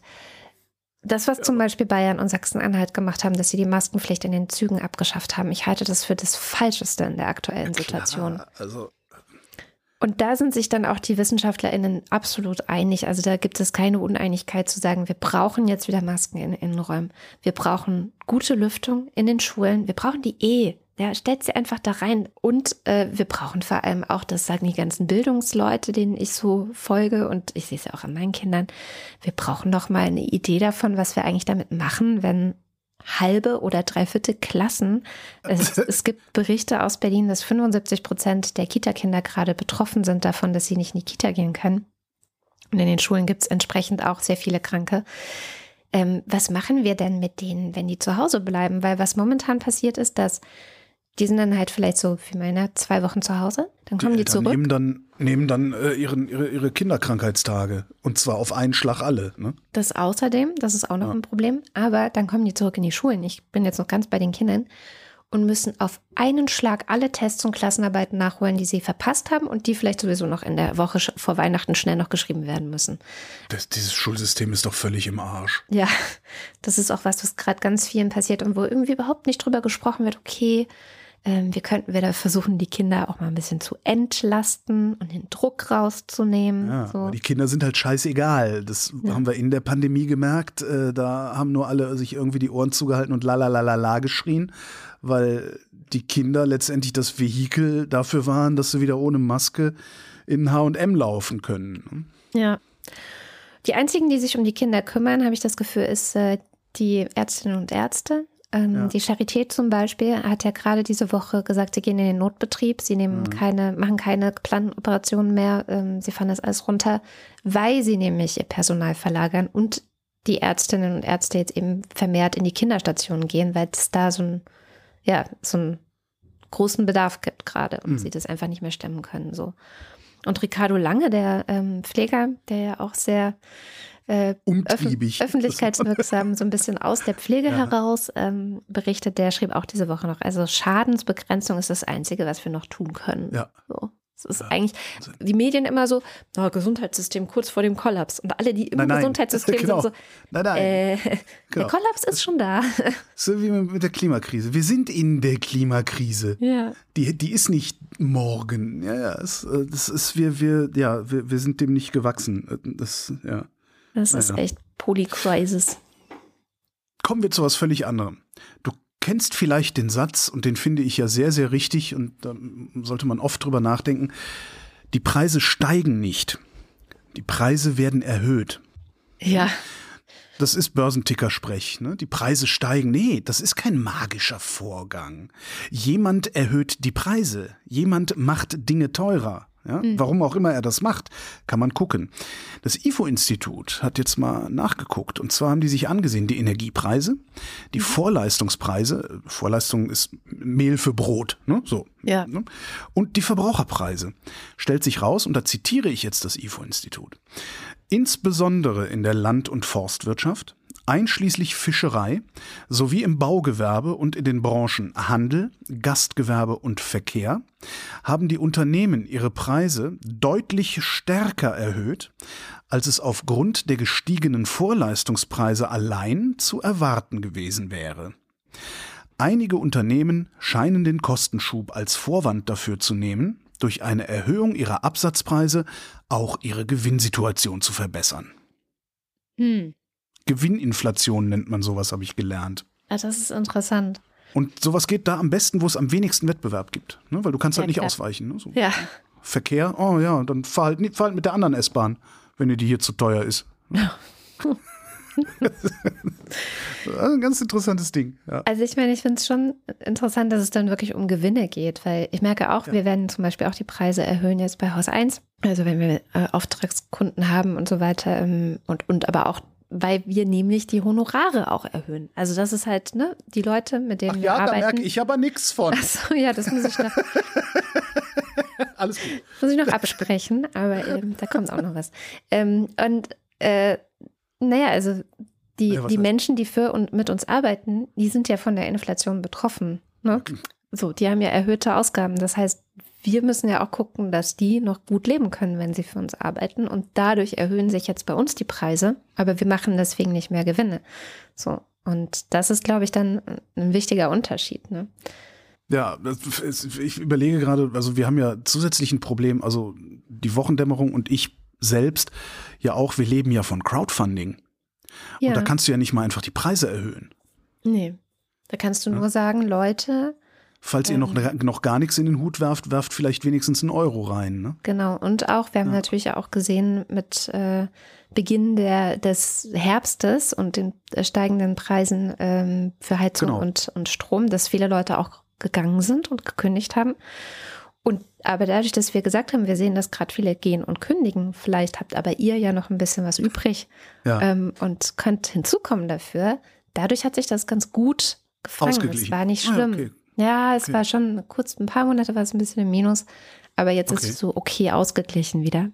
Also das, ähm, genau, also das ist, glaube ich, etwas, ja. was man auch auf die gesamte Gesellschaft übertragen ja, sollte, ja, was ja auch die Wirtschaftsweisen inzwischen sagen. Wir müssen das einfach viel stärker nochmal umverteilen, gucken, wer ist jetzt gerade in dieser Zeit wirklich bedürftig und kann sich kaum noch das Essen auf dem Teller leisten. Da müssen das wir auch, schütten, ja. Und wer äh, kauft sich gerade die nächste Yacht oder so, jetzt mal übertrieben äh, dargestellt. Das ist ja noch nicht mal die Yacht, das ist ja. Da also müssen wir die, nehmen. Die Klassenfrage stellt sich ja schon vor der Yacht, weit vor der Yacht.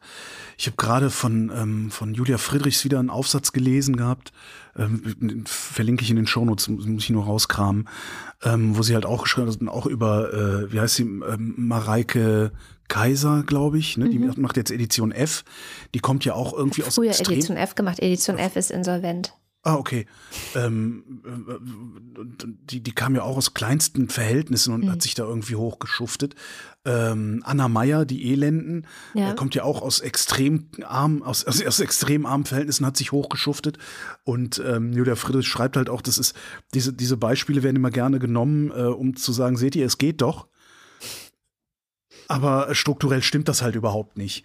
Ähm, und da, das ja, wir erben halt zum Beispiel nicht so viel, ne? Ja, genau. Und das, das hat mich dann auch nochmal darüber nachdenken lassen, wo denn überhaupt äh, so Klassenfragen schon anfangen.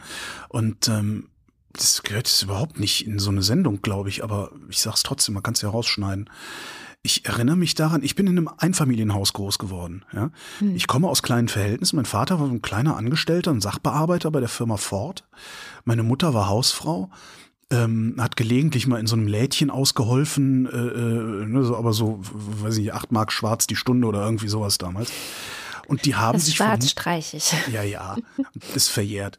Die haben sich vom Munde, wirklich vom Munde abgespart. Mein Vater hat jeden Samstag gearbeitet, also Überstunden ohne Ende, gespart, gespart, gespart. Äh, vom Munde abgespart ein kleines Reihenhaus. Mhm. Ja, Das meine heißt, ich Eltern bin- ja auch. Ich bin in einem Einfamilienhaus groß geworden, obwohl ich aus vergleichsweise kleinen Verhältnissen komme. Ähm, und ein Schulfreund von mir schräg gegenüber, der hat schräg gegenüber in so einem Mehrfamilienhaus gewohnt, so sechs oder acht Parteienhaus oder sowas. Und als ich diesen Artikel las, ist, äh, hab ich, ist mir eingefallen, wie irritiert ich war, als ich den das erste Mal besucht hatte, dass die nicht in einem Haus wohnen. Oh, okay. Und da fängt der Klassismus eigentlich schon an. Mhm. Ja, du hast, dass, dass du irgendein ein, ein bestimmtes, eine bestimmte Lebensweise einfach verinnerlicht hast, ohne dass es dir klar ist, dass du die verinnerlicht hast, und stutzt darüber, dass es eine andere Lebensweise gibt. Also da ging es in dem Klar. Artikel ging es um was ganz anderes. Da ging es darum, dass Journalismus, dass der Journalismus ein Klassenproblem hat, weil der Journalismus von der Oberschicht für die Oberschicht gemacht wird und mit der Unterschicht nichts zu tun hat ähm, und die Unterschicht auch nicht reinlässt. Darum ging es in dem Artikel. Aber das, das ist ja, das, das ist ja schon das Problem. Also dieses, wir reden hier immer so abstrakt über Inflation und sowas, ne, bla. Ähm, ich habe am Monatsende noch Geld übrig und ich denke dann immer, wie viele Menschen es gibt, die nichts übrig haben. Ja? Ja. Gerade eine Studie wieder von einer, von einer großen äh, Bank.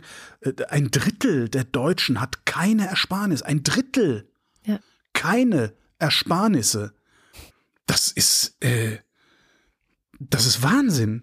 Habe ich bis vor ein paar Jahren auch noch zugehört, ne? Also es ist schon. Ja, aber du, du hattest noch die Aussicht, da überhaupt rauszukommen, weil du hast studiert und du, weißt Ja, du, ja, als du dazugehört hast, warst du noch am Anfang. Aber äh, Naja. viele sind halt nicht mehr am Anfang und haben also das Mist. Ich, und wie sind wir denn jetzt dahin gekommen? Wir, schnell weg hier. äh, ich habe ja noch versprochen, eine mystische Technologie mitzubringen. Mystik, Ja? Mystik. Und wo ich genau, und wo ich sowieso gerade schon ein bisschen den Journalismus angepumpt habe, pump ich den jetzt nochmal an. Ähm, ich denke, wir haben diese Woche ein äh, wirklich eklatantes Medienversagen gesehen.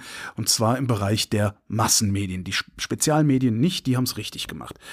Ähm, das Peinlichste in dieser ganzen Geschichte war leider ausgerechnet Bundesbildungsministerin Bettina Stark-Watzinger von der FDP. Die hat getwittert,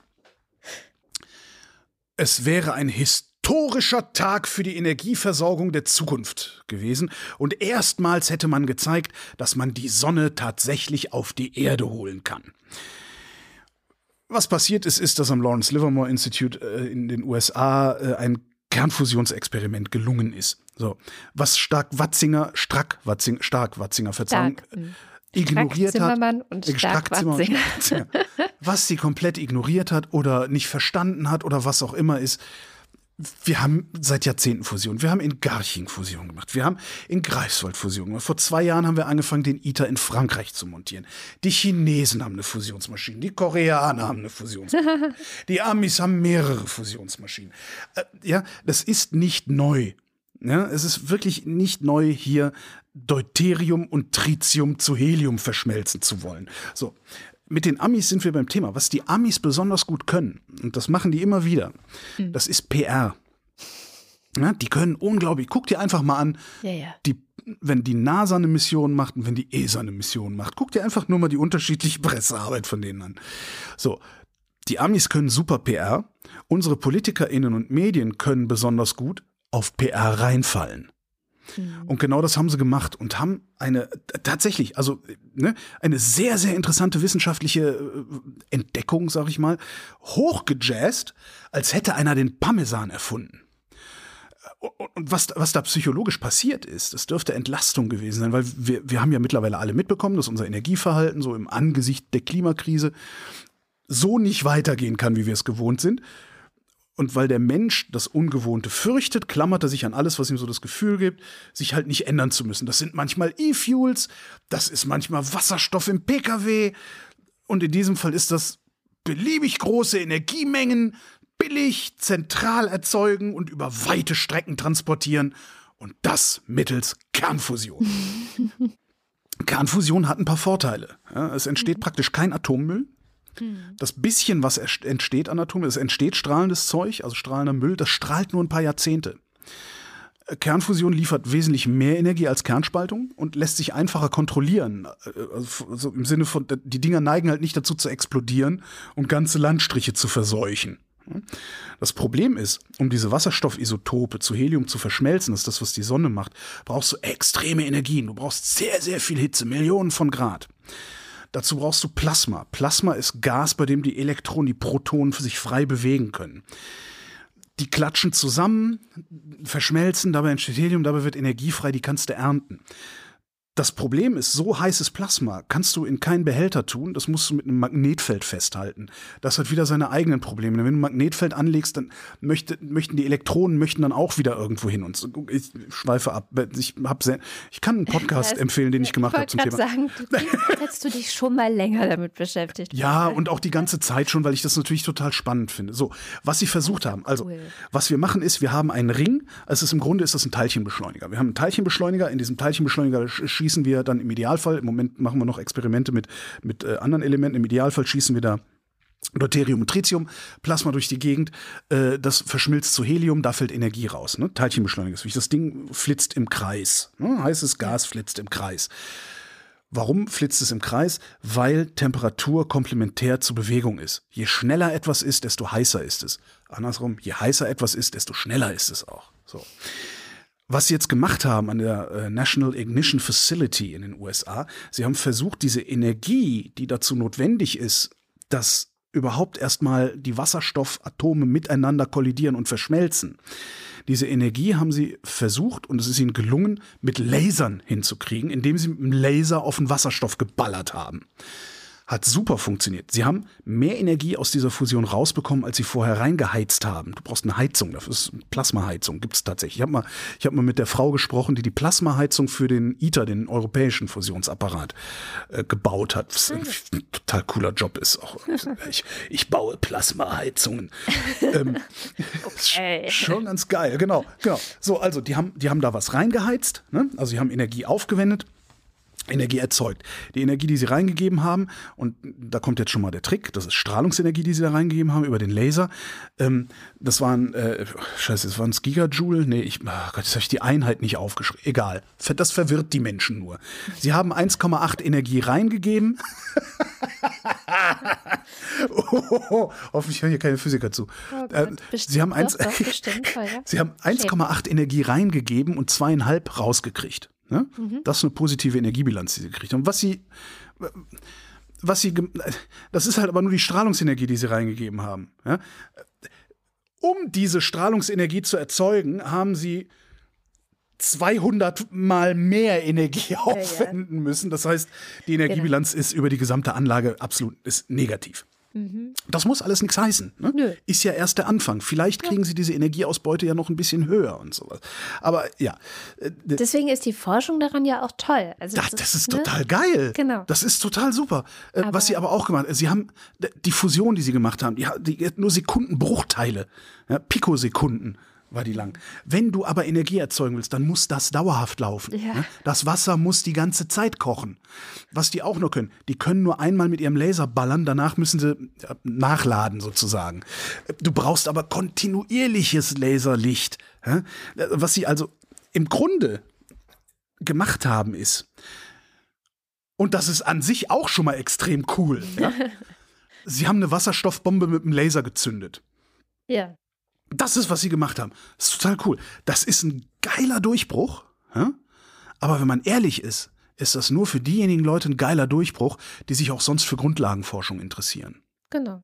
Und das sind nicht so viele. Und das sind vor allen Dingen nicht so viele, dass man äh, das Ding im Heute-Journal als erste Meldung bringt und dann die Forschungsministerin interviewt die einen Schwachsinns-Talking Point an den anderen gehängt hat, der ich, warum habe ich den Mitschnitt nicht mitgebracht? Das war wirklich so ein äh, Zukunft, Innovation, äh, äh, also die hat. Also man hätte das, ein gutes Bullshit-Bingo machen können. Das, du hättest ein super Bullshit-Bingo daraus machen können. Das ist unglaublich, wirklich. So, was sie nicht gemacht haben, ist, sie haben nicht das Energieproblem gelöst. Davon sind die am Livermore wahrscheinlich sogar noch weiter von entfernt als, als in Greifswald am Wendelstein 7X, was unser aktuelles Fusionsexperiment ist. Da haben sie nämlich ein stabiles Magnetfeld hinbekommen. Ja? Also sozusagen den Dauerlaser, wenn du so willst. Ähm, das, was dann auch noch dazu kommt, und das, das ist auch Teil der Wahrheit, und das muss auch die Politik vor allen Dingen, und das finde ich eigentlich das größte Problem, das muss die Politik auch erzählen. Die dürfen sich nicht einfach hinstellen und sagen, jetzt müssen wir das marktreif machen. Jetzt. Es ist noch gar nicht ausgemacht, dass wir überhaupt jemals Kernfusionskraftwerke bekommen werden. Ja, weil. Was von Anfang an nämlich ein Problem ist, das ist der geeignete Behälter, weil du hast, also, hatte ich ja gesagt, du hast einen Ringbeschleuniger. Ja? In diesem Beschleuniger äh, flitzt ein Plasmastrom rum. Deuterium, Tritium verschmelzen zu Helium. Dabei passiert nämlich was. Dabei wird ein Neutron frei. Neutronen strahlen wie Hulle. Ja? Und die klatschen innen gegen die Wand von diesem Ring. Mhm. Und die geht davon kaputt. Das heißt, da entsteht Müll. Da gibt es Forschung, was man machen kann. Aber wovon ich nicht gehört habe bisher, ist, dass sie was gefunden hätten, was wenigstens ansatzweise eine Dauerlösung ist. Äh, das letzte, was ich gehört habe, ist so eine Art, äh, ja, so Dreifelderwirtschaft, weißt du? Hm. So ein Ding ist immer aus und da wird gerade die Wand neu gemacht. Ja. Wie oft dann da aber gebaut werden muss, wie viele parallel geschaltete äh, Beschleuniger du haben musst, das, das ist alles, alles noch völlig unklar. Und das Allerwichtigste ist, egal wie schnell da ein marktfähiges Kraftwerk bei egal wem mit egal welcher Technologie rausfallen mag, das wird uns nicht vor der Klimakrise retten. Nee. Weil nämlich noch nicht mal klar ist, ob das überhaupt jemals wirtschaftlich zu betreiben wäre. Und jetzt kommen wir zur Fusionsenergie, die wir schon haben. Wir, wir haben ja eine bekannte Fusionsquelle. Nein. Das ist die Sonne.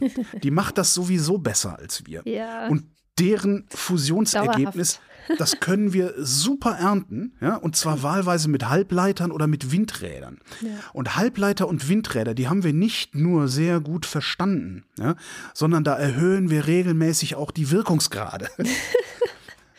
also, stellt man sich gefälligst als Politiker hin und sagt, das ist ein grandioses Ding, wir werden weiter daran forschen, das sieht zukunftssicher aus, aber heute bauen wir Solarkraftwerke. Ja. Das ist, was die Politik zu sagen hat.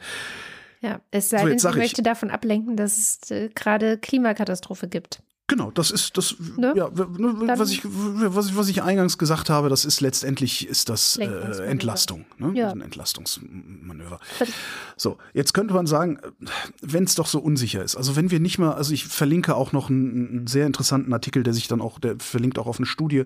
Ähm, also es gibt ein paar ungelöste Probleme bei, bei der Kernfusion, also bei Fusionsmaschinen, bei Fusionskraftwerken. Daraus könnte man sogar ableiten, man könnte sogar hingehen und sagen, wisst ihr was, Leute, wir stellen die Fusionsforschung ein. Ich meine, das immerhin ist es ist ein Forschungszweig, da gibt es sogar äh, ein, eine ironische Konstante. Ja, das ist die sogenannte Fusionskonstante. Die beträgt zwischen 20 und 50 Jahren. Weil von jedem beliebigen Zeitpunkt aus gesehen das Fusionskraftwerk in 20 bis 50 Jahren betriebsbereit ist. ja? Das finde ich gut. Das ist schön Man selbstironisch. Könnte halt sagen, wir stellen das ein. Ja. Finde ich falsch, ja. weil es echt geile Grundlagenforschung ist. Okay. Und weil, wenn man einmal Grundlagenforschung gesehen und begriffen hat, dann will man davon ganz, ganz viel haben. Das ist wie Spaceflight, ne? Das ist auch Grundlagenforschung. Aber In den Weltraum zu fliegen ist Grundlagenforschung. Ne? Also vielleicht und ist es das, nein, nein, nein, nein, nein. Nee. Nee. nee. Manchmal muss man nach Indien fahren, um Amerika zu entdecken. Hm. Du weißt halt nicht, was bei rumkommt. Ja? Hm. Dass auf einmal GPS funktioniert, hat dir Albert Einstein auch nicht sagen können. Naja, das stimmt. Ja, geht aber auf ihn zurück. Ähm, das, so, wir, wir lernen, das, ich habe ja eben gesagt, das sind Beschleuniger, das sind Beschleunigertechnologien. Diese, hm. diese Laserdinger, das ist, ne, das, wir lernen ja auch darüber hinaus sehr viel über die Beschaffenheit des Universums. Ja, Beschleuniger benutzt man, um, um, mehr über Teilchen zu lernen. Wir lernen, also wenn du den Wendelstein siehst, also dieses Fusionsexperiment in Greifswald, da stecken irgendwie 200 Sensoren drin oder sowas. Ja? Mhm. Was das alleine heißt für Sensorenentwicklung, also Messtechnik und, und, und was es alles gibt. Und es, vielleicht werden dann ja auch in 100 Jahren mal Kraftwerke draus. Ja? Und vielleicht sind die wirtschaftlich zu betreiben. Und dann können wir die nämlich benutzen für die nächste Verdrängungstechnologie über die heute gerne geredet wird, nämlich Carbon Capture. Mhm. Ja, das kostet auch Strom. Und wenn man das wirklich machen will, dann muss der irgendwo herkommen. Und wir werden Mühe genug haben, unseren ganz normalen Alltagsbedarf mit Erneuerbaren zu decken. Mhm. Ja, vielleicht kann man die dafür benutzen. Und selbst dann, ich habe immer noch einen, und selbst dann Und da hört dann mein physikalisches Verständnis auch auf und ich verlasse mich auf Stefan Rahmstorff. Mhm. Selbst dann hast du ein Problem. Du führst dem geschlossenen System Erde Energie zu, indem du Kernfusion betreibst. Mhm. Du führst ihm auch Energie zu, indem du äh, Kohle verbrennst und sowas. Du, Ja. du machst Wärme da rein. Hm. Und das tut dem System prinzipiell nicht gut. Und du machst halt mehr Wärme da rein, als du da reinmachst durch beispielsweise Reibungsenergie äh, oder Reibungsverluste bei Windrädern, die auch Wärme abgeben. Ne? Ähm, und der schreibt halt, dass, dass alleine das ist gut für 0,2 Grad. Oh, das ist Genau. viel. Ne? Also wenn du das jetzt hochrechnest auf wir Ja, ja. erzeugen unsere gesamte Energie mit tralalala, du, du, das ist halt so eine Extremrechnung. Das, das, ob das stimmt oder nicht, kann ich auch nicht nachvollziehen. Äh, Ich vertraue ihm da einfach mal. Hm. Manchmal muss man den Wissenschaftlern einfach vertrauen. Ja. So wie ich Und ja auch das- so vieles nicht verstehe. Musste auch dem ZDF, äh, muss ich auch noch sagen, die haben natürlich auch noch einen Beitrag gesendet dazu äh, vor dem Interview mit der äh, äh, äh, Ministerin.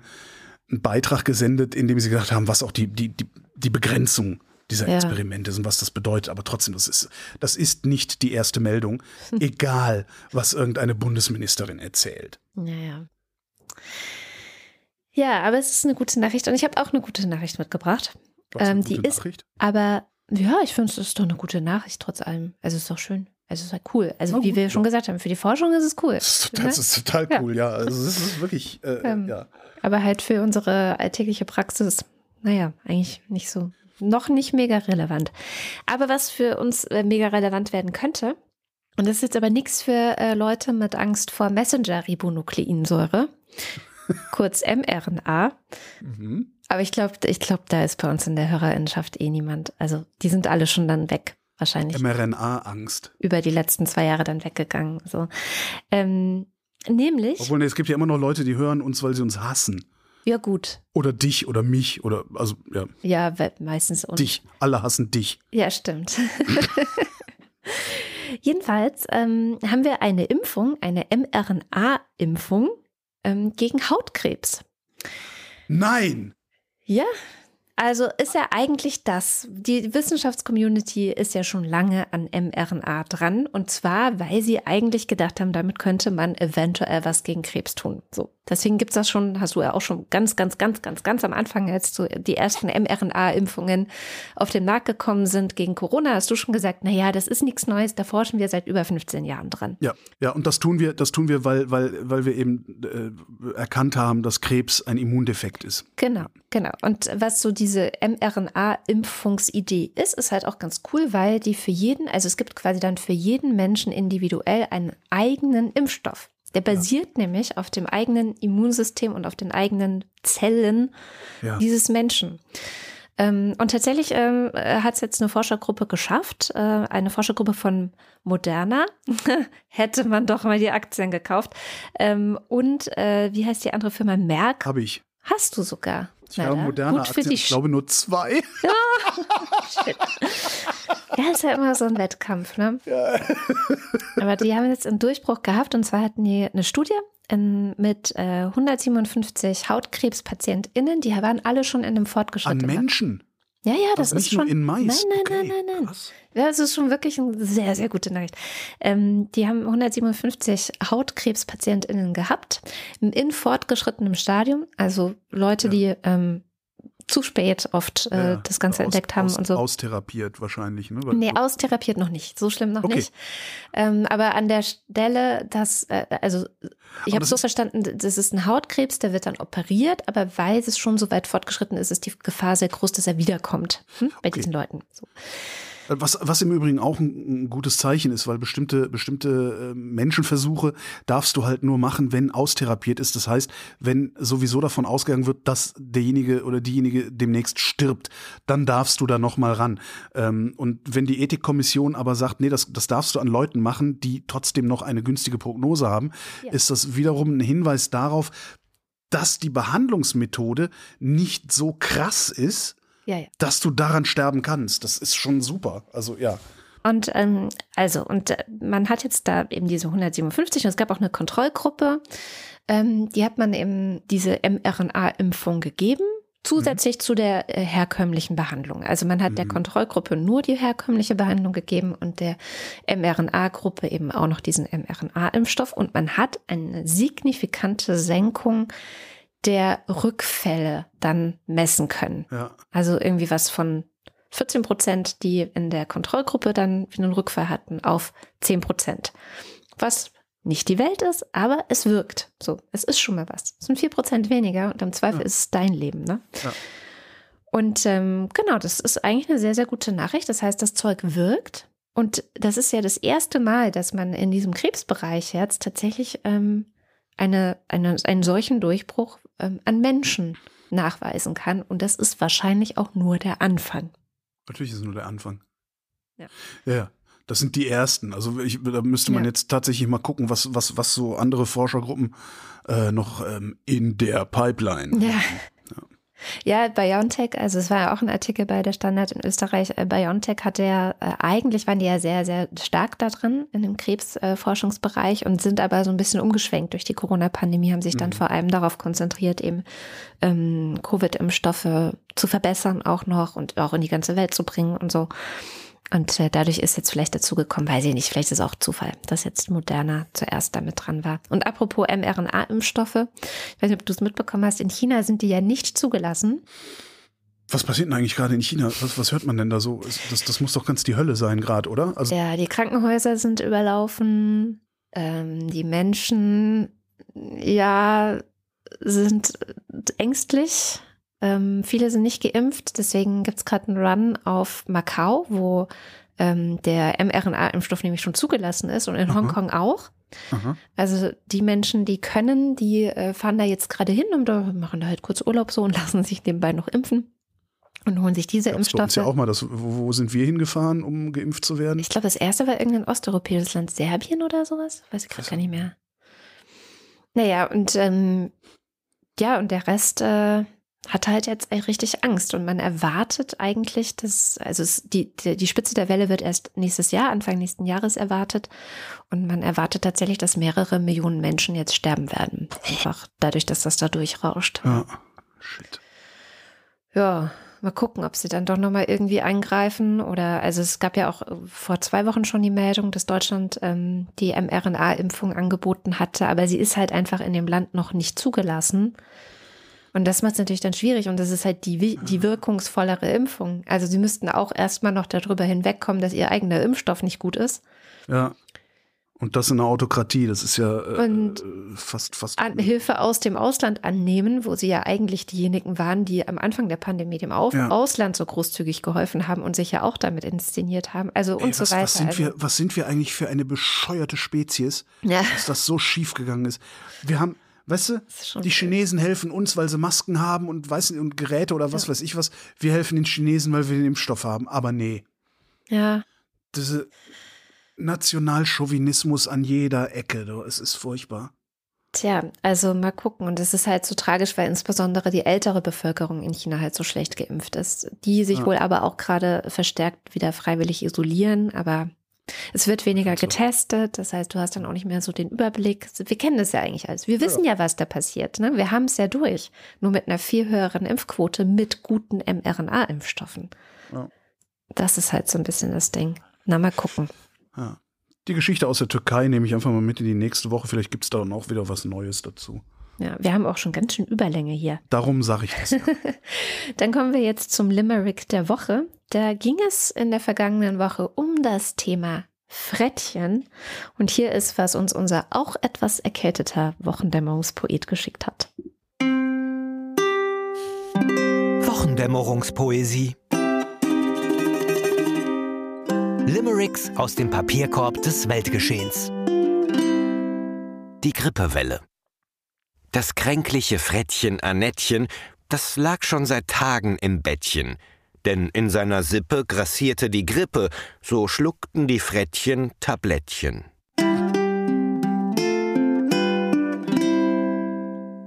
Und Ättchen auf Ättchen gereimt. Na und? Also, Hä? Aber wie denn sonst? Weiß ich jetzt auch nicht. Ich habe einen ich, ich dachte, das sei der Sinn von Reimen. Mal ganz ehrlich jetzt. Aber doch durch, also durchgehend also es war, hat nicht jede Zeile mit Ättchen geendet? Ich dachte, es war Grippe und Sippe. Ippe? Sippe, In der Grippe und Mitte. Sippe. Shit. In Grippe und Sippe in der Mippe. Ja. Habe ich nicht richtig aufgepasst. Ihr habt nicht aufgepasst. Schnell, schnell zu den, schnell zu den Genau. HörerInnen. Ich habe aus den Kommentaren äh, den von Fabian genommen, um dann erst hinterher was zu bemerken. Also Limerick geht so, ist auf Englisch. Und ich fand das so schön, dass es mal auf Englisch ist. Weil da kommt es ja her. Kommt's her. There once was a ferret named Fred, who always liked to be fed. He'd sneak and he'd steal to get his next meal and leave his poor owner in bed. Und dann steht da drunter, dieser Limerick wurde Ihnen präsentiert von ChatGPT. Das heißt, der hat irgendwelche Parameter äh, in, vermutlich äh, schreibe ein Limerick mit äh, Frettchen, Ja. in eine äh, Text-KI Ja. eingeworfen und das rausgekriegt. Und das finde ich schon ziemlich abgefahren. Ich habe auch heute ChatGPT gefragt, ähm, weil ich ja so in dem Kaninchenloch war und nicht wusste, was Ja. ist denn jetzt mit Corona und den vermehrten Infektionen oder den schlimmeren Infektionen? Gibt es einen Zusammenhang oder nicht? Und äh, es konnte mir leider das auch nicht so beantworten. Es hat gesagt, darauf kann ich dir keine eindeutige. Es war eine sehr lange Antwort. Es war eine sehr gute Antwort. Es gab auch diese Woche einen sehr schönen Artikel im Atlantic, wo einer argumentiert hat, äh, ChatGPT wird den typischen Universitätsessay in den Geisteswissenschaften töten. Natürlich. ja, ja, das ist, wir gar nicht drüber reden. Ja, fand ich auch sehr gut. Ähm, und aber auch äh, Chat GPG konnte mir darauf keine eindeutige Antwort geben. Das Interessante, das Interessante daran, also das, um, um das auch mal, also das, das, den Essay in den Geisteswissenschaften, also das, die, die wissenschaftliche Leistung in den Geisteswissenschaften ist der Essay letztlich. Ne? Ja. Also da, wo, da, wo die Naturwissenschaften, die Sozialwissenschaften mit Daten arbeiten und aus Datenschlüsse ziehen, beziehungsweise aus Experimenten dann noch im Idealfall, ähm, da ist in den Geisteswissenschaften das Argument Ja. letztendlich äh, Die Leistung. die Leistung. Ja. Und äh, wenn du äh, eine Maschine hast, die ein Argument schlüssig führen kann über mehrere zig Seiten, dann kannst du dem Ding halt auch eine, ja, fast eine Masterarbeit aus dem Kreuz leiern. Also ich könnte, also das wäre tatsächlich mal was. Ich meine, muss man ich sich habe, noch die Struktur selber überlegen, aber wenn man so weiß, was so die habe das, Kernfragen ne? sind, die man hat, dann ich, ich habe das. Ich habe eine, ich, ich habe ja meine Masterarbeit nie geschrieben. Ich bin scheinfrei. Ich habe eine Gliederung, Hm. Ja. eine grobe. ja, genau. Und ich habe einen Praxisteil und aus diesem Praxisteil lässt sich nur ein Schluss ziehen. Das heißt, ich könnte einer solchen KI, Tja, dann machst du jetzt noch deine Masterarbeit, Holger. äh, kann ich nicht, weil es das Institut nicht mehr gibt. Schade. ja, letztes Jahr wäre, glaube ich, die letzte Möglichkeit gewesen. Ah. Ähm, ich könnte aber, eigentlich müsste ich nur hingehen und diesen Schluss, der sich daraus ziehen lässt, formulieren. Und den formuliere ich in drei Sätzen tatsächlich. Also das Ergebnis meiner Masterarbeit. Äh, es, es würde gehen um Hörerbeteiligung. Mm. Und du kannst das ausweiten auf Publikumsbeteiligung. Ähm, es würde gehen um Hörerbeteiligung im Hörfunk. Äh, und den Schluss, den, ich, den, den du aus dieser Arbeit ziehen musst, notwendigerweise, den, der lässt sich in drei Sätzen formulieren. Das heißt, ich würde dieser KI diesen drei Sätze geben und würde sagen, hier, schreibe, ein, ein, schreibe den Theorieteil einer Masterarbeit, aus der sich nur dieser Schluss ergibt. Unter folgenden Bedingungen vielleicht noch. Ja, Und dann, das wäre mal, das wäre wirklich interessant. Also die Bedingungen KI sind natürlich die, sind natürlich die, die, die Gliederung. ja. Das wäre mal ein spannendes Experiment, verdammt. Warum bin ich da noch nicht drauf gekommen? Also diese KI, weil dann, das haben wir alle diese Woche probiert. Nee, letzte Woche, glaube ich schon. Ich bin, bin ein bisschen spät dran. Ähm, ja, ach du, der Chris Marquardt nervt mich seit Monaten damit. Und ähm, das ist halt so ein Chat-Ding, ne? Also das ist so wie, du, man sagt dann erstmal so Hallo und dann sagt Hi, was kann ich für dich tun? Und dann sagt man so, ja, kannst du auch Deutsch mit mir reden zum Beispiel? Also das war meine erste Frage, weil es erstmal auf Englisch ist. Und, ja klar, was hast du für eine Frage auf Deutsch? Und dann habe ich halt auf Deutsch genau diese Frage gestellt nach dem Zusammenhang zwischen Corona-Infektionen und anderen Infektionen und so. Sehr ausführlich in gutem Deutsch geantwortet und auch wirklich schlüssig. Und das, was er gesagt hat, war richtig. Also das war exakt das, wo ich auch, als ich in meinem Kaninchenloch war, zu diesem Schluss gekommen bin. Man kann es halt nicht eindeutig sagen, jetzt gerade zum äh, momentanen Zeitpunkt. Man weiß, dass es irgendeinen Effekt aufs Immunsystem gibt, aber ne, was genau, weiß man halt nicht. Ja. Apropos, Tabea hat nämlich auch einen schönen Limerick äh, in den Kommentaren gepostet und der heißt Unvollständiger Impfschutz. Ein Nagetier war sehr lediert, mit Husten und Schnupfen blessiert. Da musste das Frettchen mit Grippe ins Bettchen. Geimpft wäre ihm das nicht passiert. Thema, Thema, Ach so, Wochen, äh, Thema, Dämmerungs, Limericks Thema. ähm, Deuterium. Deuterium, okay, nehme ich. Warum nicht? Dann kommen wir zum Börsenticker. Montag. Starker Wochenstart an der Wall Street. Dienstag. Anleger erfreut über US-Inflationsdaten. Mittwoch. Powell schickt Wall Street ins Minus. Donnerstag. Wall Street schließt deutlich im Minus. Oh Gott. Freitag. DAX rauscht weiter in die Tiefe. Oh Gott. Und das ist jetzt, um da jetzt tatsächlich mal ein Thema draus zu machen. Also es ist ja, es ist, ich, ich, ich, ich versuche ja meine Rentenlücke über ähm, langfristiges in, langfristige Investitionen in Aktienfonds zu Mhm. schließen, was ja auch empfohlen ist. Ähm, und ich habe ja auch noch 14 Jahre Zeit bis, bis zum Renteneintritt. Also das heißt, wer weiß, also falls meine Stimme so lange mitmacht.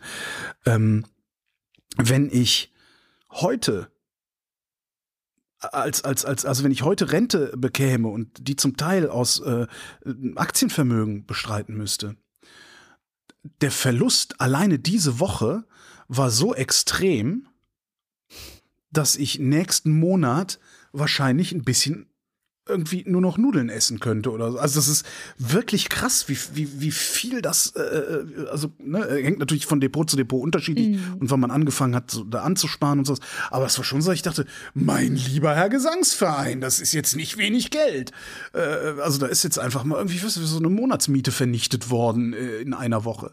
Und du hast ja das Problem, wenn du, wenn du deine Rente daraus ziehst, dann verkaufst du ja regelmäßig Ja, ja, klar. äh, Aktien bzw. Fondsanteile und die verkaufst du halt zum, zum aktuellen Preis und das ist, das ist richtig bitter im Zweifelsfall. Das fand ich, da habe ich echt gedacht so, ach du dicke Scheiße. Da, und das ist halt auch was, was, ähm, das ist ungelöst bisher das Problem, ne?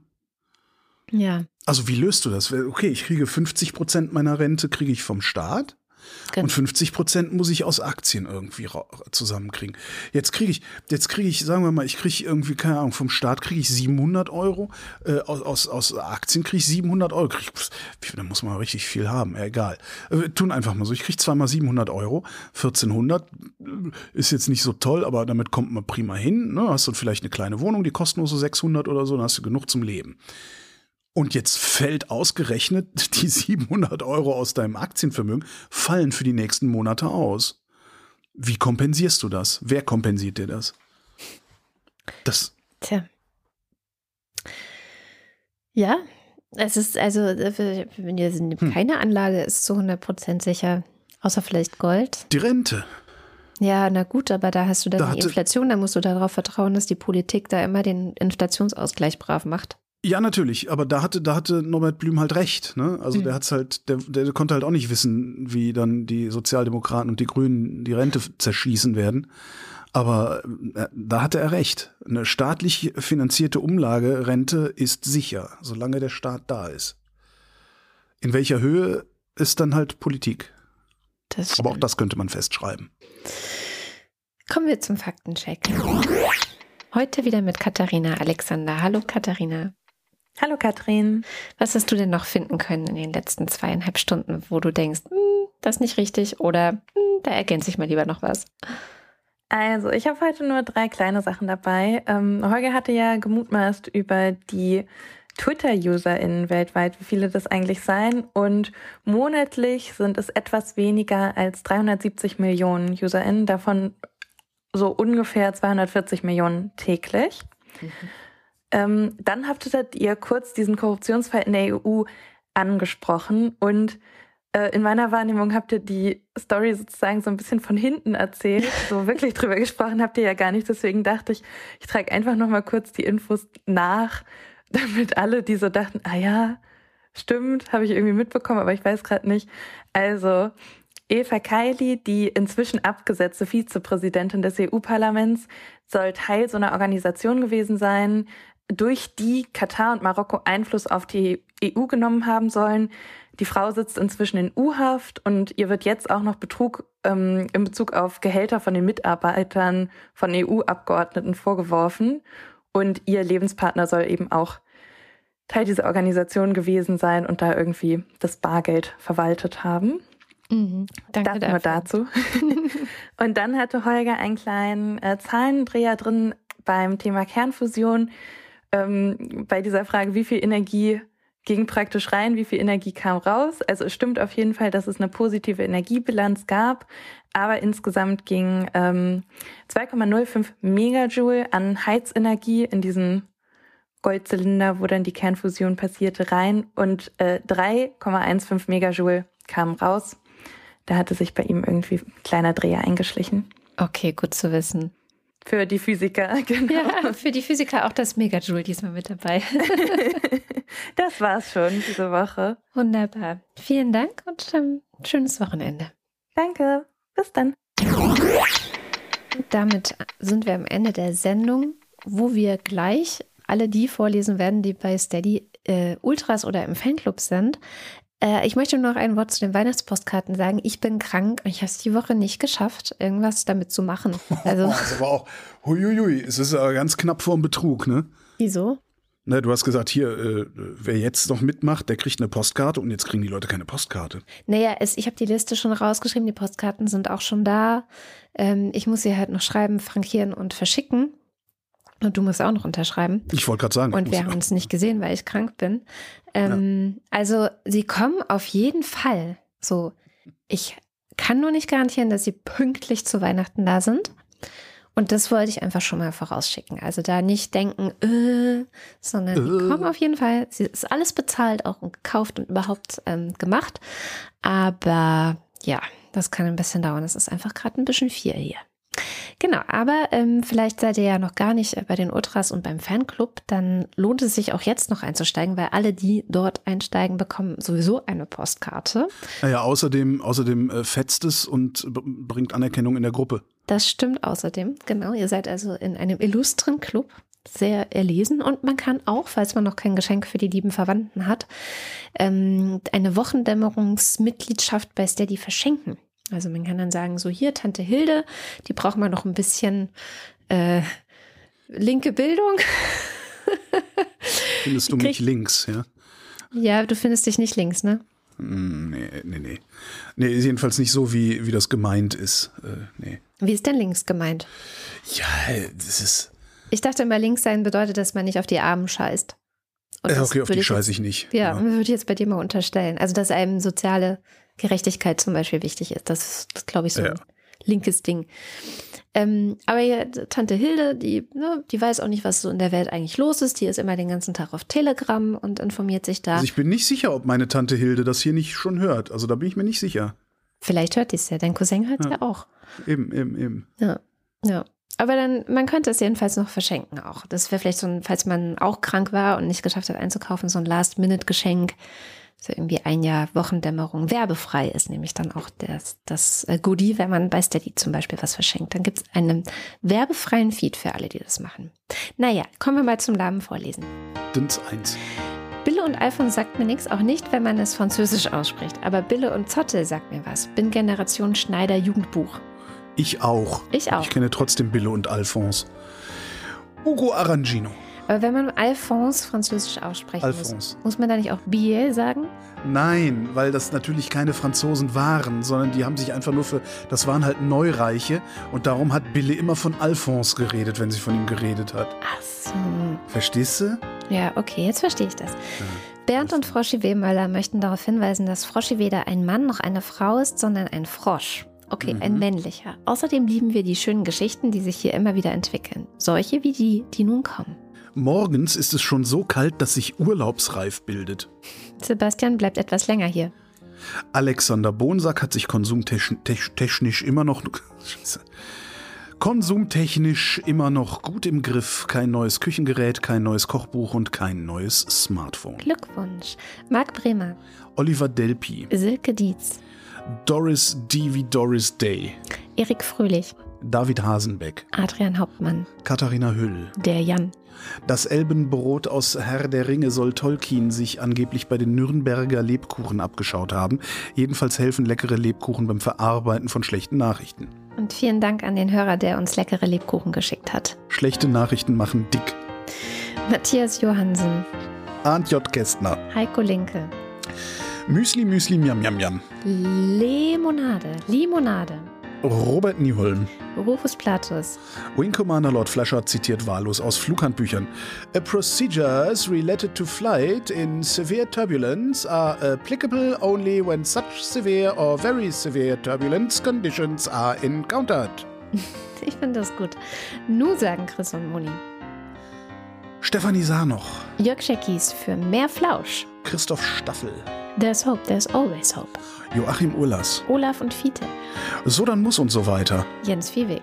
Andreas Werner, Justus Wilhelm. Cindy und Timmy Wüst, Guido Baulich. Anita Schroven, Und hier der Fanclub.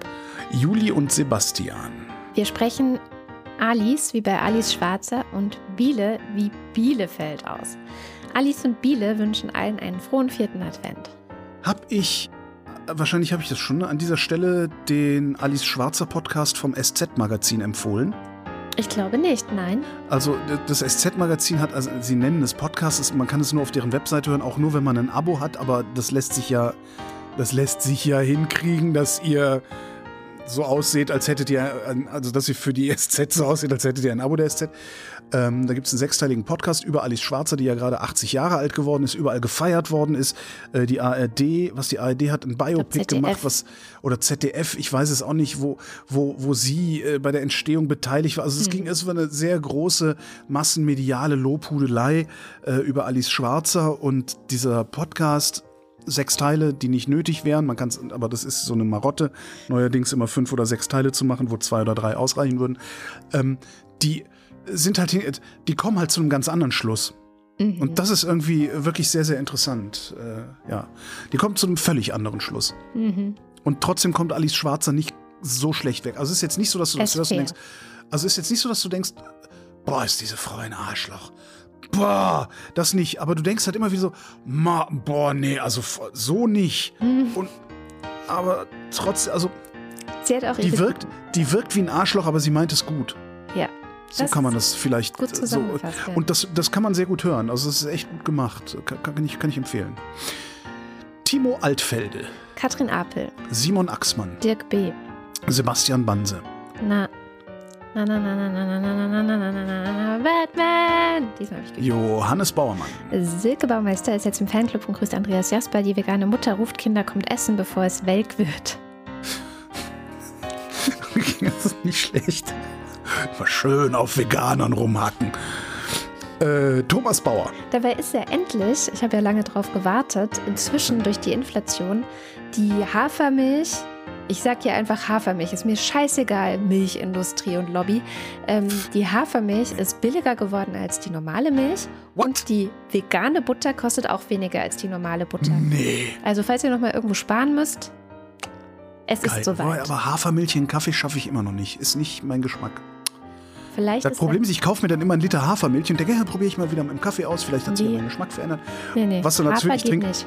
Ich trinke einen Kaffee, schmeckt scheiße. Und danach trink, exe ich aber diesen Liter Hafermilch, so. weil diese Hafermilch so geil schmeckt ohne Kaffee. Mm. Nee, im Kaffee finde ich passt überhaupt nicht. Ich finde äh, im Kaffee äh, ganz gut äh, Sojamilch geht ganz gut. Eigentlich ist das das Einzige, was ganz gut geht. Und aber sonst alles andere, was man mit Milch macht, also Milchreis auch nicht, finde ich. Aber zum Beispiel Müsli zum Beispiel, ähm, kann man super gut mit diesem ganzen Milchersatz Hafer oder Reis oder was auch immer man da gerne mag. Nicht, ja. Äh, Thomas Bauer, Jan Beilecke, Florian Beisel, Oben, Peter Blachani, Simone Blechschmidt, Bibi Blocksberg, Markus Boslett. Sven Böing, Um teilzunehmen, brauchen Sie kein Teilzunehmen. Klaus Breyer, Daniel Bruckhaus, Martin Buchka, Marion Burger, Clemens Langhans und Christoph Henninger. Aber es ist doch wegen dem Schild. Hast du das mitgekriegt hier in Berlin? Ich weiß jetzt nicht mehr, Berliner Straße? Nee. Irgendeine Baustelle. Irgendeine Baustelle, wo jetzt mittlerweile schon 21 Autos, äh, nicht Autos und Autofahrer, 21 Leute ihre Autos ins Gleisbett geschottert haben. Nein. Und das liegt angeblich an der schlechten Beschilderung. Ah, Wo ich immer denke, nein Leute, liegt es nicht. Es liegt einfach daran, dass ihr, dass ihr da, vielleicht könnte man es besser beschildern, aber man könnte halt auch von Autofahrern und Autofahrerinnen erwarten, dass sie gelegentlich mal auf die Straße gucken, auf der sie fahren. Das ist so, das ist wirklich total hart, ey. Das erinnert mich dann immer an diese Geschichte, wo mal so ein Typ, der ist in, ähm, in Kaput, äh, in, in, in, in den Fluss gefahren mit, mit seinem BMW, weil sein Navi ihm eine durchgehende Straße angezeigt hat, wo eigentlich eine kleine Fähre ist. ja. Okay. Tussi 2 heißt die Fähre übrigens. Christoph Henninger und Clemens Langhans wegen des Schildes. Wo du gerade Baustelle gesagt hast, heute ist ja am Alexanderplatz dieses riesige Aquadom zusammengebrochen. Es gab Platzt. wohl eine Explosion oder so. Und ich weiß nicht, ob es, ob es wirklich einen Zusammenhang gibt, aber Gabriel Juran hat auf Mastodon Das gefragt, fand ich auch sehr interessant, ja. ob es vielleicht einen Zusammenhang geben könnte mit dem angerissenen Tunnel der U2 in der Ja. Nähe. Was wiederum von dem Hochhaus kommt, was am Alexanderplatz gerade Ja. gebaut wird. Dass da vielleicht insgesamt sich irgendwie eine Spannung aufgebaut hat über, über Das den geil. gesamten Untergrund. Ja. Beobachten wir und sprechen vielleicht nächste Woche drüber. Gian Andrea Konzett, Katrin Czernotzki. Thomas D., Der Wind, der Wind, das himmlische Kind. Cristiano del Tauscho. Boku war den Tago und so weiter. Ich finde es nicht nett, dass Holger immer auf der FDP rumtrampelt und so weiter. Romana Harksa. Die meisten können den Nachnamen nicht mal buchstabiert aussprechen. Doppelnamen wollte ich nicht, um die Privilegien von Myers zu genießen. Der, das ist die Romana, die äh, letztes so. Mal geschrieben hatte, Nachnamen nicht aussprechen, weil du gesagt hast, schreib doch mal hin. Und du hast es falsch ausgesprochen. Harksa. Echt? Ja. Ich habe sie dann gefragt, ich habe gesagt, ich würde spontan Harcher aussprechen. Harcha auch. Harcher. Aber dann wäre da ja so ein, wäre da nicht so ein Zipfelchen am C? Nee, weil, und ich habe dann nämlich hinterher gegoogelt, es ist tatsächlich ein ungarischer Name. Und dann wird es Harcher gesprochen. Sie meinte es Ach, guck. richtig. Aber se- ich dachte, ungarische Namen wären immer mit Umlauten. Nee, das sind die tschechischen. Mit Umlauten? Essbesteck. Ach so, nein, Ich haben gar Esch- keine. Umla- Umlaute. Und das, das S wird sch gesprochen und das C tsch. Ah, okay. Tsch, tsch. Okay. tsch, Mhm. Genau. Tsch, tsch, tsch. Das ist, Ähm. ich denke oft an Piroschka, wo ich tsch, mache und Ungarn im Kopf habe. Kennst du das noch? Mit, ja, den ähm, habe ich einmal gesehen mit? Lieselotte Pulver. Lieselotte Pulver, genau. Ist auch ein toller Name einfach. Aber hatte ist. da dieser Ortsname, hatte der nicht ganz viele Umlaute? Hotmanschi, Pösch, Hösch, Pushta und so? Da sind so Striche, aber ich weiß nicht, ob, das, ob man das Umlaute nennt. Ja. Egal, Auto. Aber herrlich, Ungarisch ist eine sehr, sehr schöne Sprache, um äh, Faxen damit zu machen. Finde ich Ja. toll. Auto? Auto. Das klingt ja wie Autonome. Die Typen, die mir am 1. Mai immer das Rennrad anzünden. Ich möchte doch einfach nur hier sitzen. Jan und Steffi empfehlen euch Time is Up von Marc Benecke zum Beispiel auf YouTube zu sehen. Claude Fankhauser, Matthias Flader, Oliver Förster, der Fossibär, Olli Frank, der Freibierfried, Andreas Freund, Marcella Frick, Mariana Friedrich, Marek Geib, Jörn Arne Göttich, Christian Gottinger, Bärbel Grothaus, Miriam und David grüßen Samson, Sally der Pinguin grüßt alle, die sie kennen. Kati und Joni. Grüßt, Joni. Kati grüßt Joni, Ricardo Gatter, F und H, Simon Hägler, Silke Hartmann, Lucy hat bald wieder einen Job und ist jetzt gerade noch rechtzeitig beigetreten, dass ihr Name auch noch vorgelesen wird. Andi hat zwar keine Lösung, aber er guckt immer so süß. Mir egal, ob Jens Georg oder Georg Jens, Hauptsache nicht Sven. Der Sven. Alexa. Der Sven. Alex. Sven. Entschuldigung. Der Alexander. Der Alexander Sven Hauser. Hannawald. Kennst, kennst, war ein Legend, super Jingle bei Fritz hatten wir das damals. War das nicht so ein Skispringer? Genau, genau, Sven Hannawald. Tag, ich bin der Synchronsprecher von Sven Hannawald. Und ganz, aus der Tiefe. So, Arschloch! Ja, und mir ist total langweilig. Wir hatten lustige Jingles damals. Das werde ich nie vergessen. Ähm, Jan Heck. Sven Hennissen. Katharina, ich möchte einfach nur hier sitzen, billigen Glühwein trinken. Herbst. Ralf Herbst. Tobias Herbst. Paul Hilbert. Nils und Hilke. Benjamin Hupp ist jede Woche über Katrins Betonung seines Nachnamens entzückt. Hupp. Na, ich sag ja immer Hupp. Ach so. mein Name ist Lose. Ich kaufe hier ein. Der Oberfrittenbach ist ein typischer Emmentaler Graben. Stellt sich raus, stimmt. Ja. Lars ist vom Versagen der Politik entsetzt und trinkt jetzt Mai Tai. Andreas Jasper. Johannes, Ka nee, äh, Tobias Johannes. Jo Tobias, Tobias. Johannes, tatsächlich, ich war gerade durcheinander. Philipp Kahn. Arne Kamola, Kamikazi. Tim Klausmeier, Alexander Klink. Heiler Klon, nicht Holger Klein. Jetzt ist aber klar, oder? Mit freundlichen Grüßen, der Witzeerklärer. Ja, inzwischen habe ich es auch gerafft. Ich habe echt gebraucht. Aber das schiebe ich jetzt darauf, dass ich krank bin. Genau. Oliver Koch. Felix, der jetzt wegen Schlafmangel koffeinfreien Kaffee trinkt. Jessica Kogoy. Thomas Kohler, Markus Krause. Magali Kreuzfeld, Felix Kronlage Damas. Pia Kronquist, Thomas und Corina.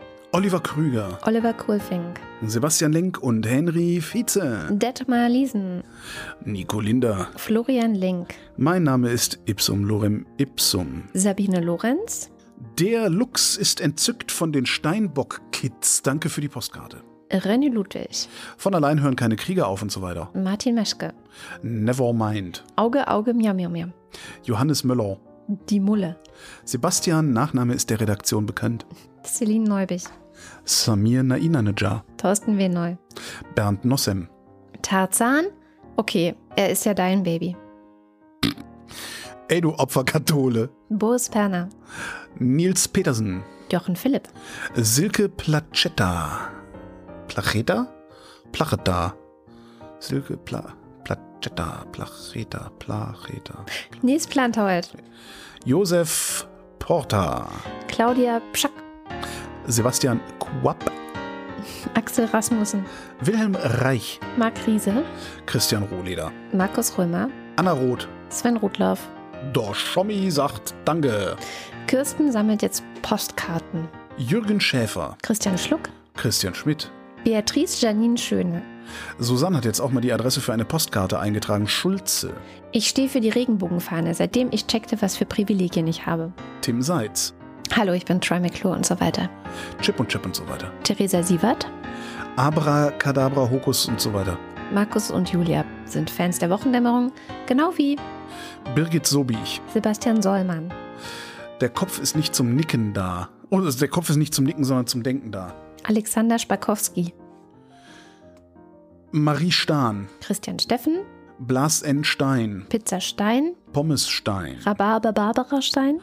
Sabine Stein. Thomas Stein. Yogi Löw verabschiedet Ruth Rutz und dankt für Jahre der Alliteration. Stein. Salatstein. Kirsten Stein, äh, Klein. Philipp liebt es mit seiner Theresia der Wochendämmerung zu lauschen. Stein Kopf. Suse und Martin Stöggort. Günther Stück. Claudia Taschow. 19. Somebody once told me the world's gonna roll me. Moritz Timm. Mr. Dipp. Hans freut sich über die Existenz von Andrea und der Wochendämmerung. Und Anna und Gregor sind hocherfreut, denn sie Hören jeden Freitagabend beim Bridge gegen Priscilla und Gwyneth Mothworth die Wochendämmerung und zwar immer ganz bis zum Schluss. Martin Unterlechner, Jan van Winkenreue. Henning Feller, Otra Fischer. Yannick Völker, Michael Völksen. Stefan Falt, Wald, aber naja, Andreas Waschk. Tim Feber, Jetzt weiß ich, wo ich die lustigen Nachrichten schreiben kann. Andreas Wert. Martin. Wittmann. Bin wieder da. Anja und Jan wieder in Bielefeld. Jenny Wiegand, Hörst du die Regenwürmer husten, wenn sie durchs feuchte Erdreich ziehen, wie sie sich winden, um zu verschwinden auf Nimmer Wiedersehen. Tobias Worth, Christoph Ziesecke, Nico Erfurt, Michael Klerner. Evelyn Künstler-Wiesmann, Von Dürres Meisterhand ein Stich betrachtet, wirkt mehr äußerlich. Dagegen dringt, wenn sie verzeiht, der Mückenstich weit tiefer ein. Man sieht heraus, dass ein Insekt viel mehr kann als der Intellekt. Anna und Ge bestimmt Scheiße betont. Tut mir leid. Anna und Georg mit dem kleinen Knusprig schwirrt sie. Familie, Felten und Knecht. Vielen herzlichen Knusprig Dank. schwirrt sie. Knusprig finde ich gut. Der kleine Knusprig. Ja, äh, vielen Dank. Ich äh, trotze dem Gaspreisdeckel. Und den Aktien, dem Und Aktien. oh, oh, oh, oh, oh. Debakel. Aber die sagen, die sagen ja immer, nein, du äh, das ist ein Depot und da tust du dann Aktien rein und kaufst regelmäßig nach und aber du guckst das nie an, sondern du, du musst das, das einfach. aushalten und Genau, ne, das mit dem Aushalten, das habe ich gelernt schon. Mhm. Aber dieses, und dann vergisst du das einfach, krieg ich halt nicht hin. Nee. Ich will die ganze Zeit am gucken, so, oh Gott, oh Gott, oh Gott, oh Gott, oh Gott, oh Gott, oh Gott. Die Märkte, die Märkte, die Naja. Märkte. Und das war die Wochendämmerung vom 16. Dezember 2022. Wir danken für die Aufmerksamkeit. Die Märkte.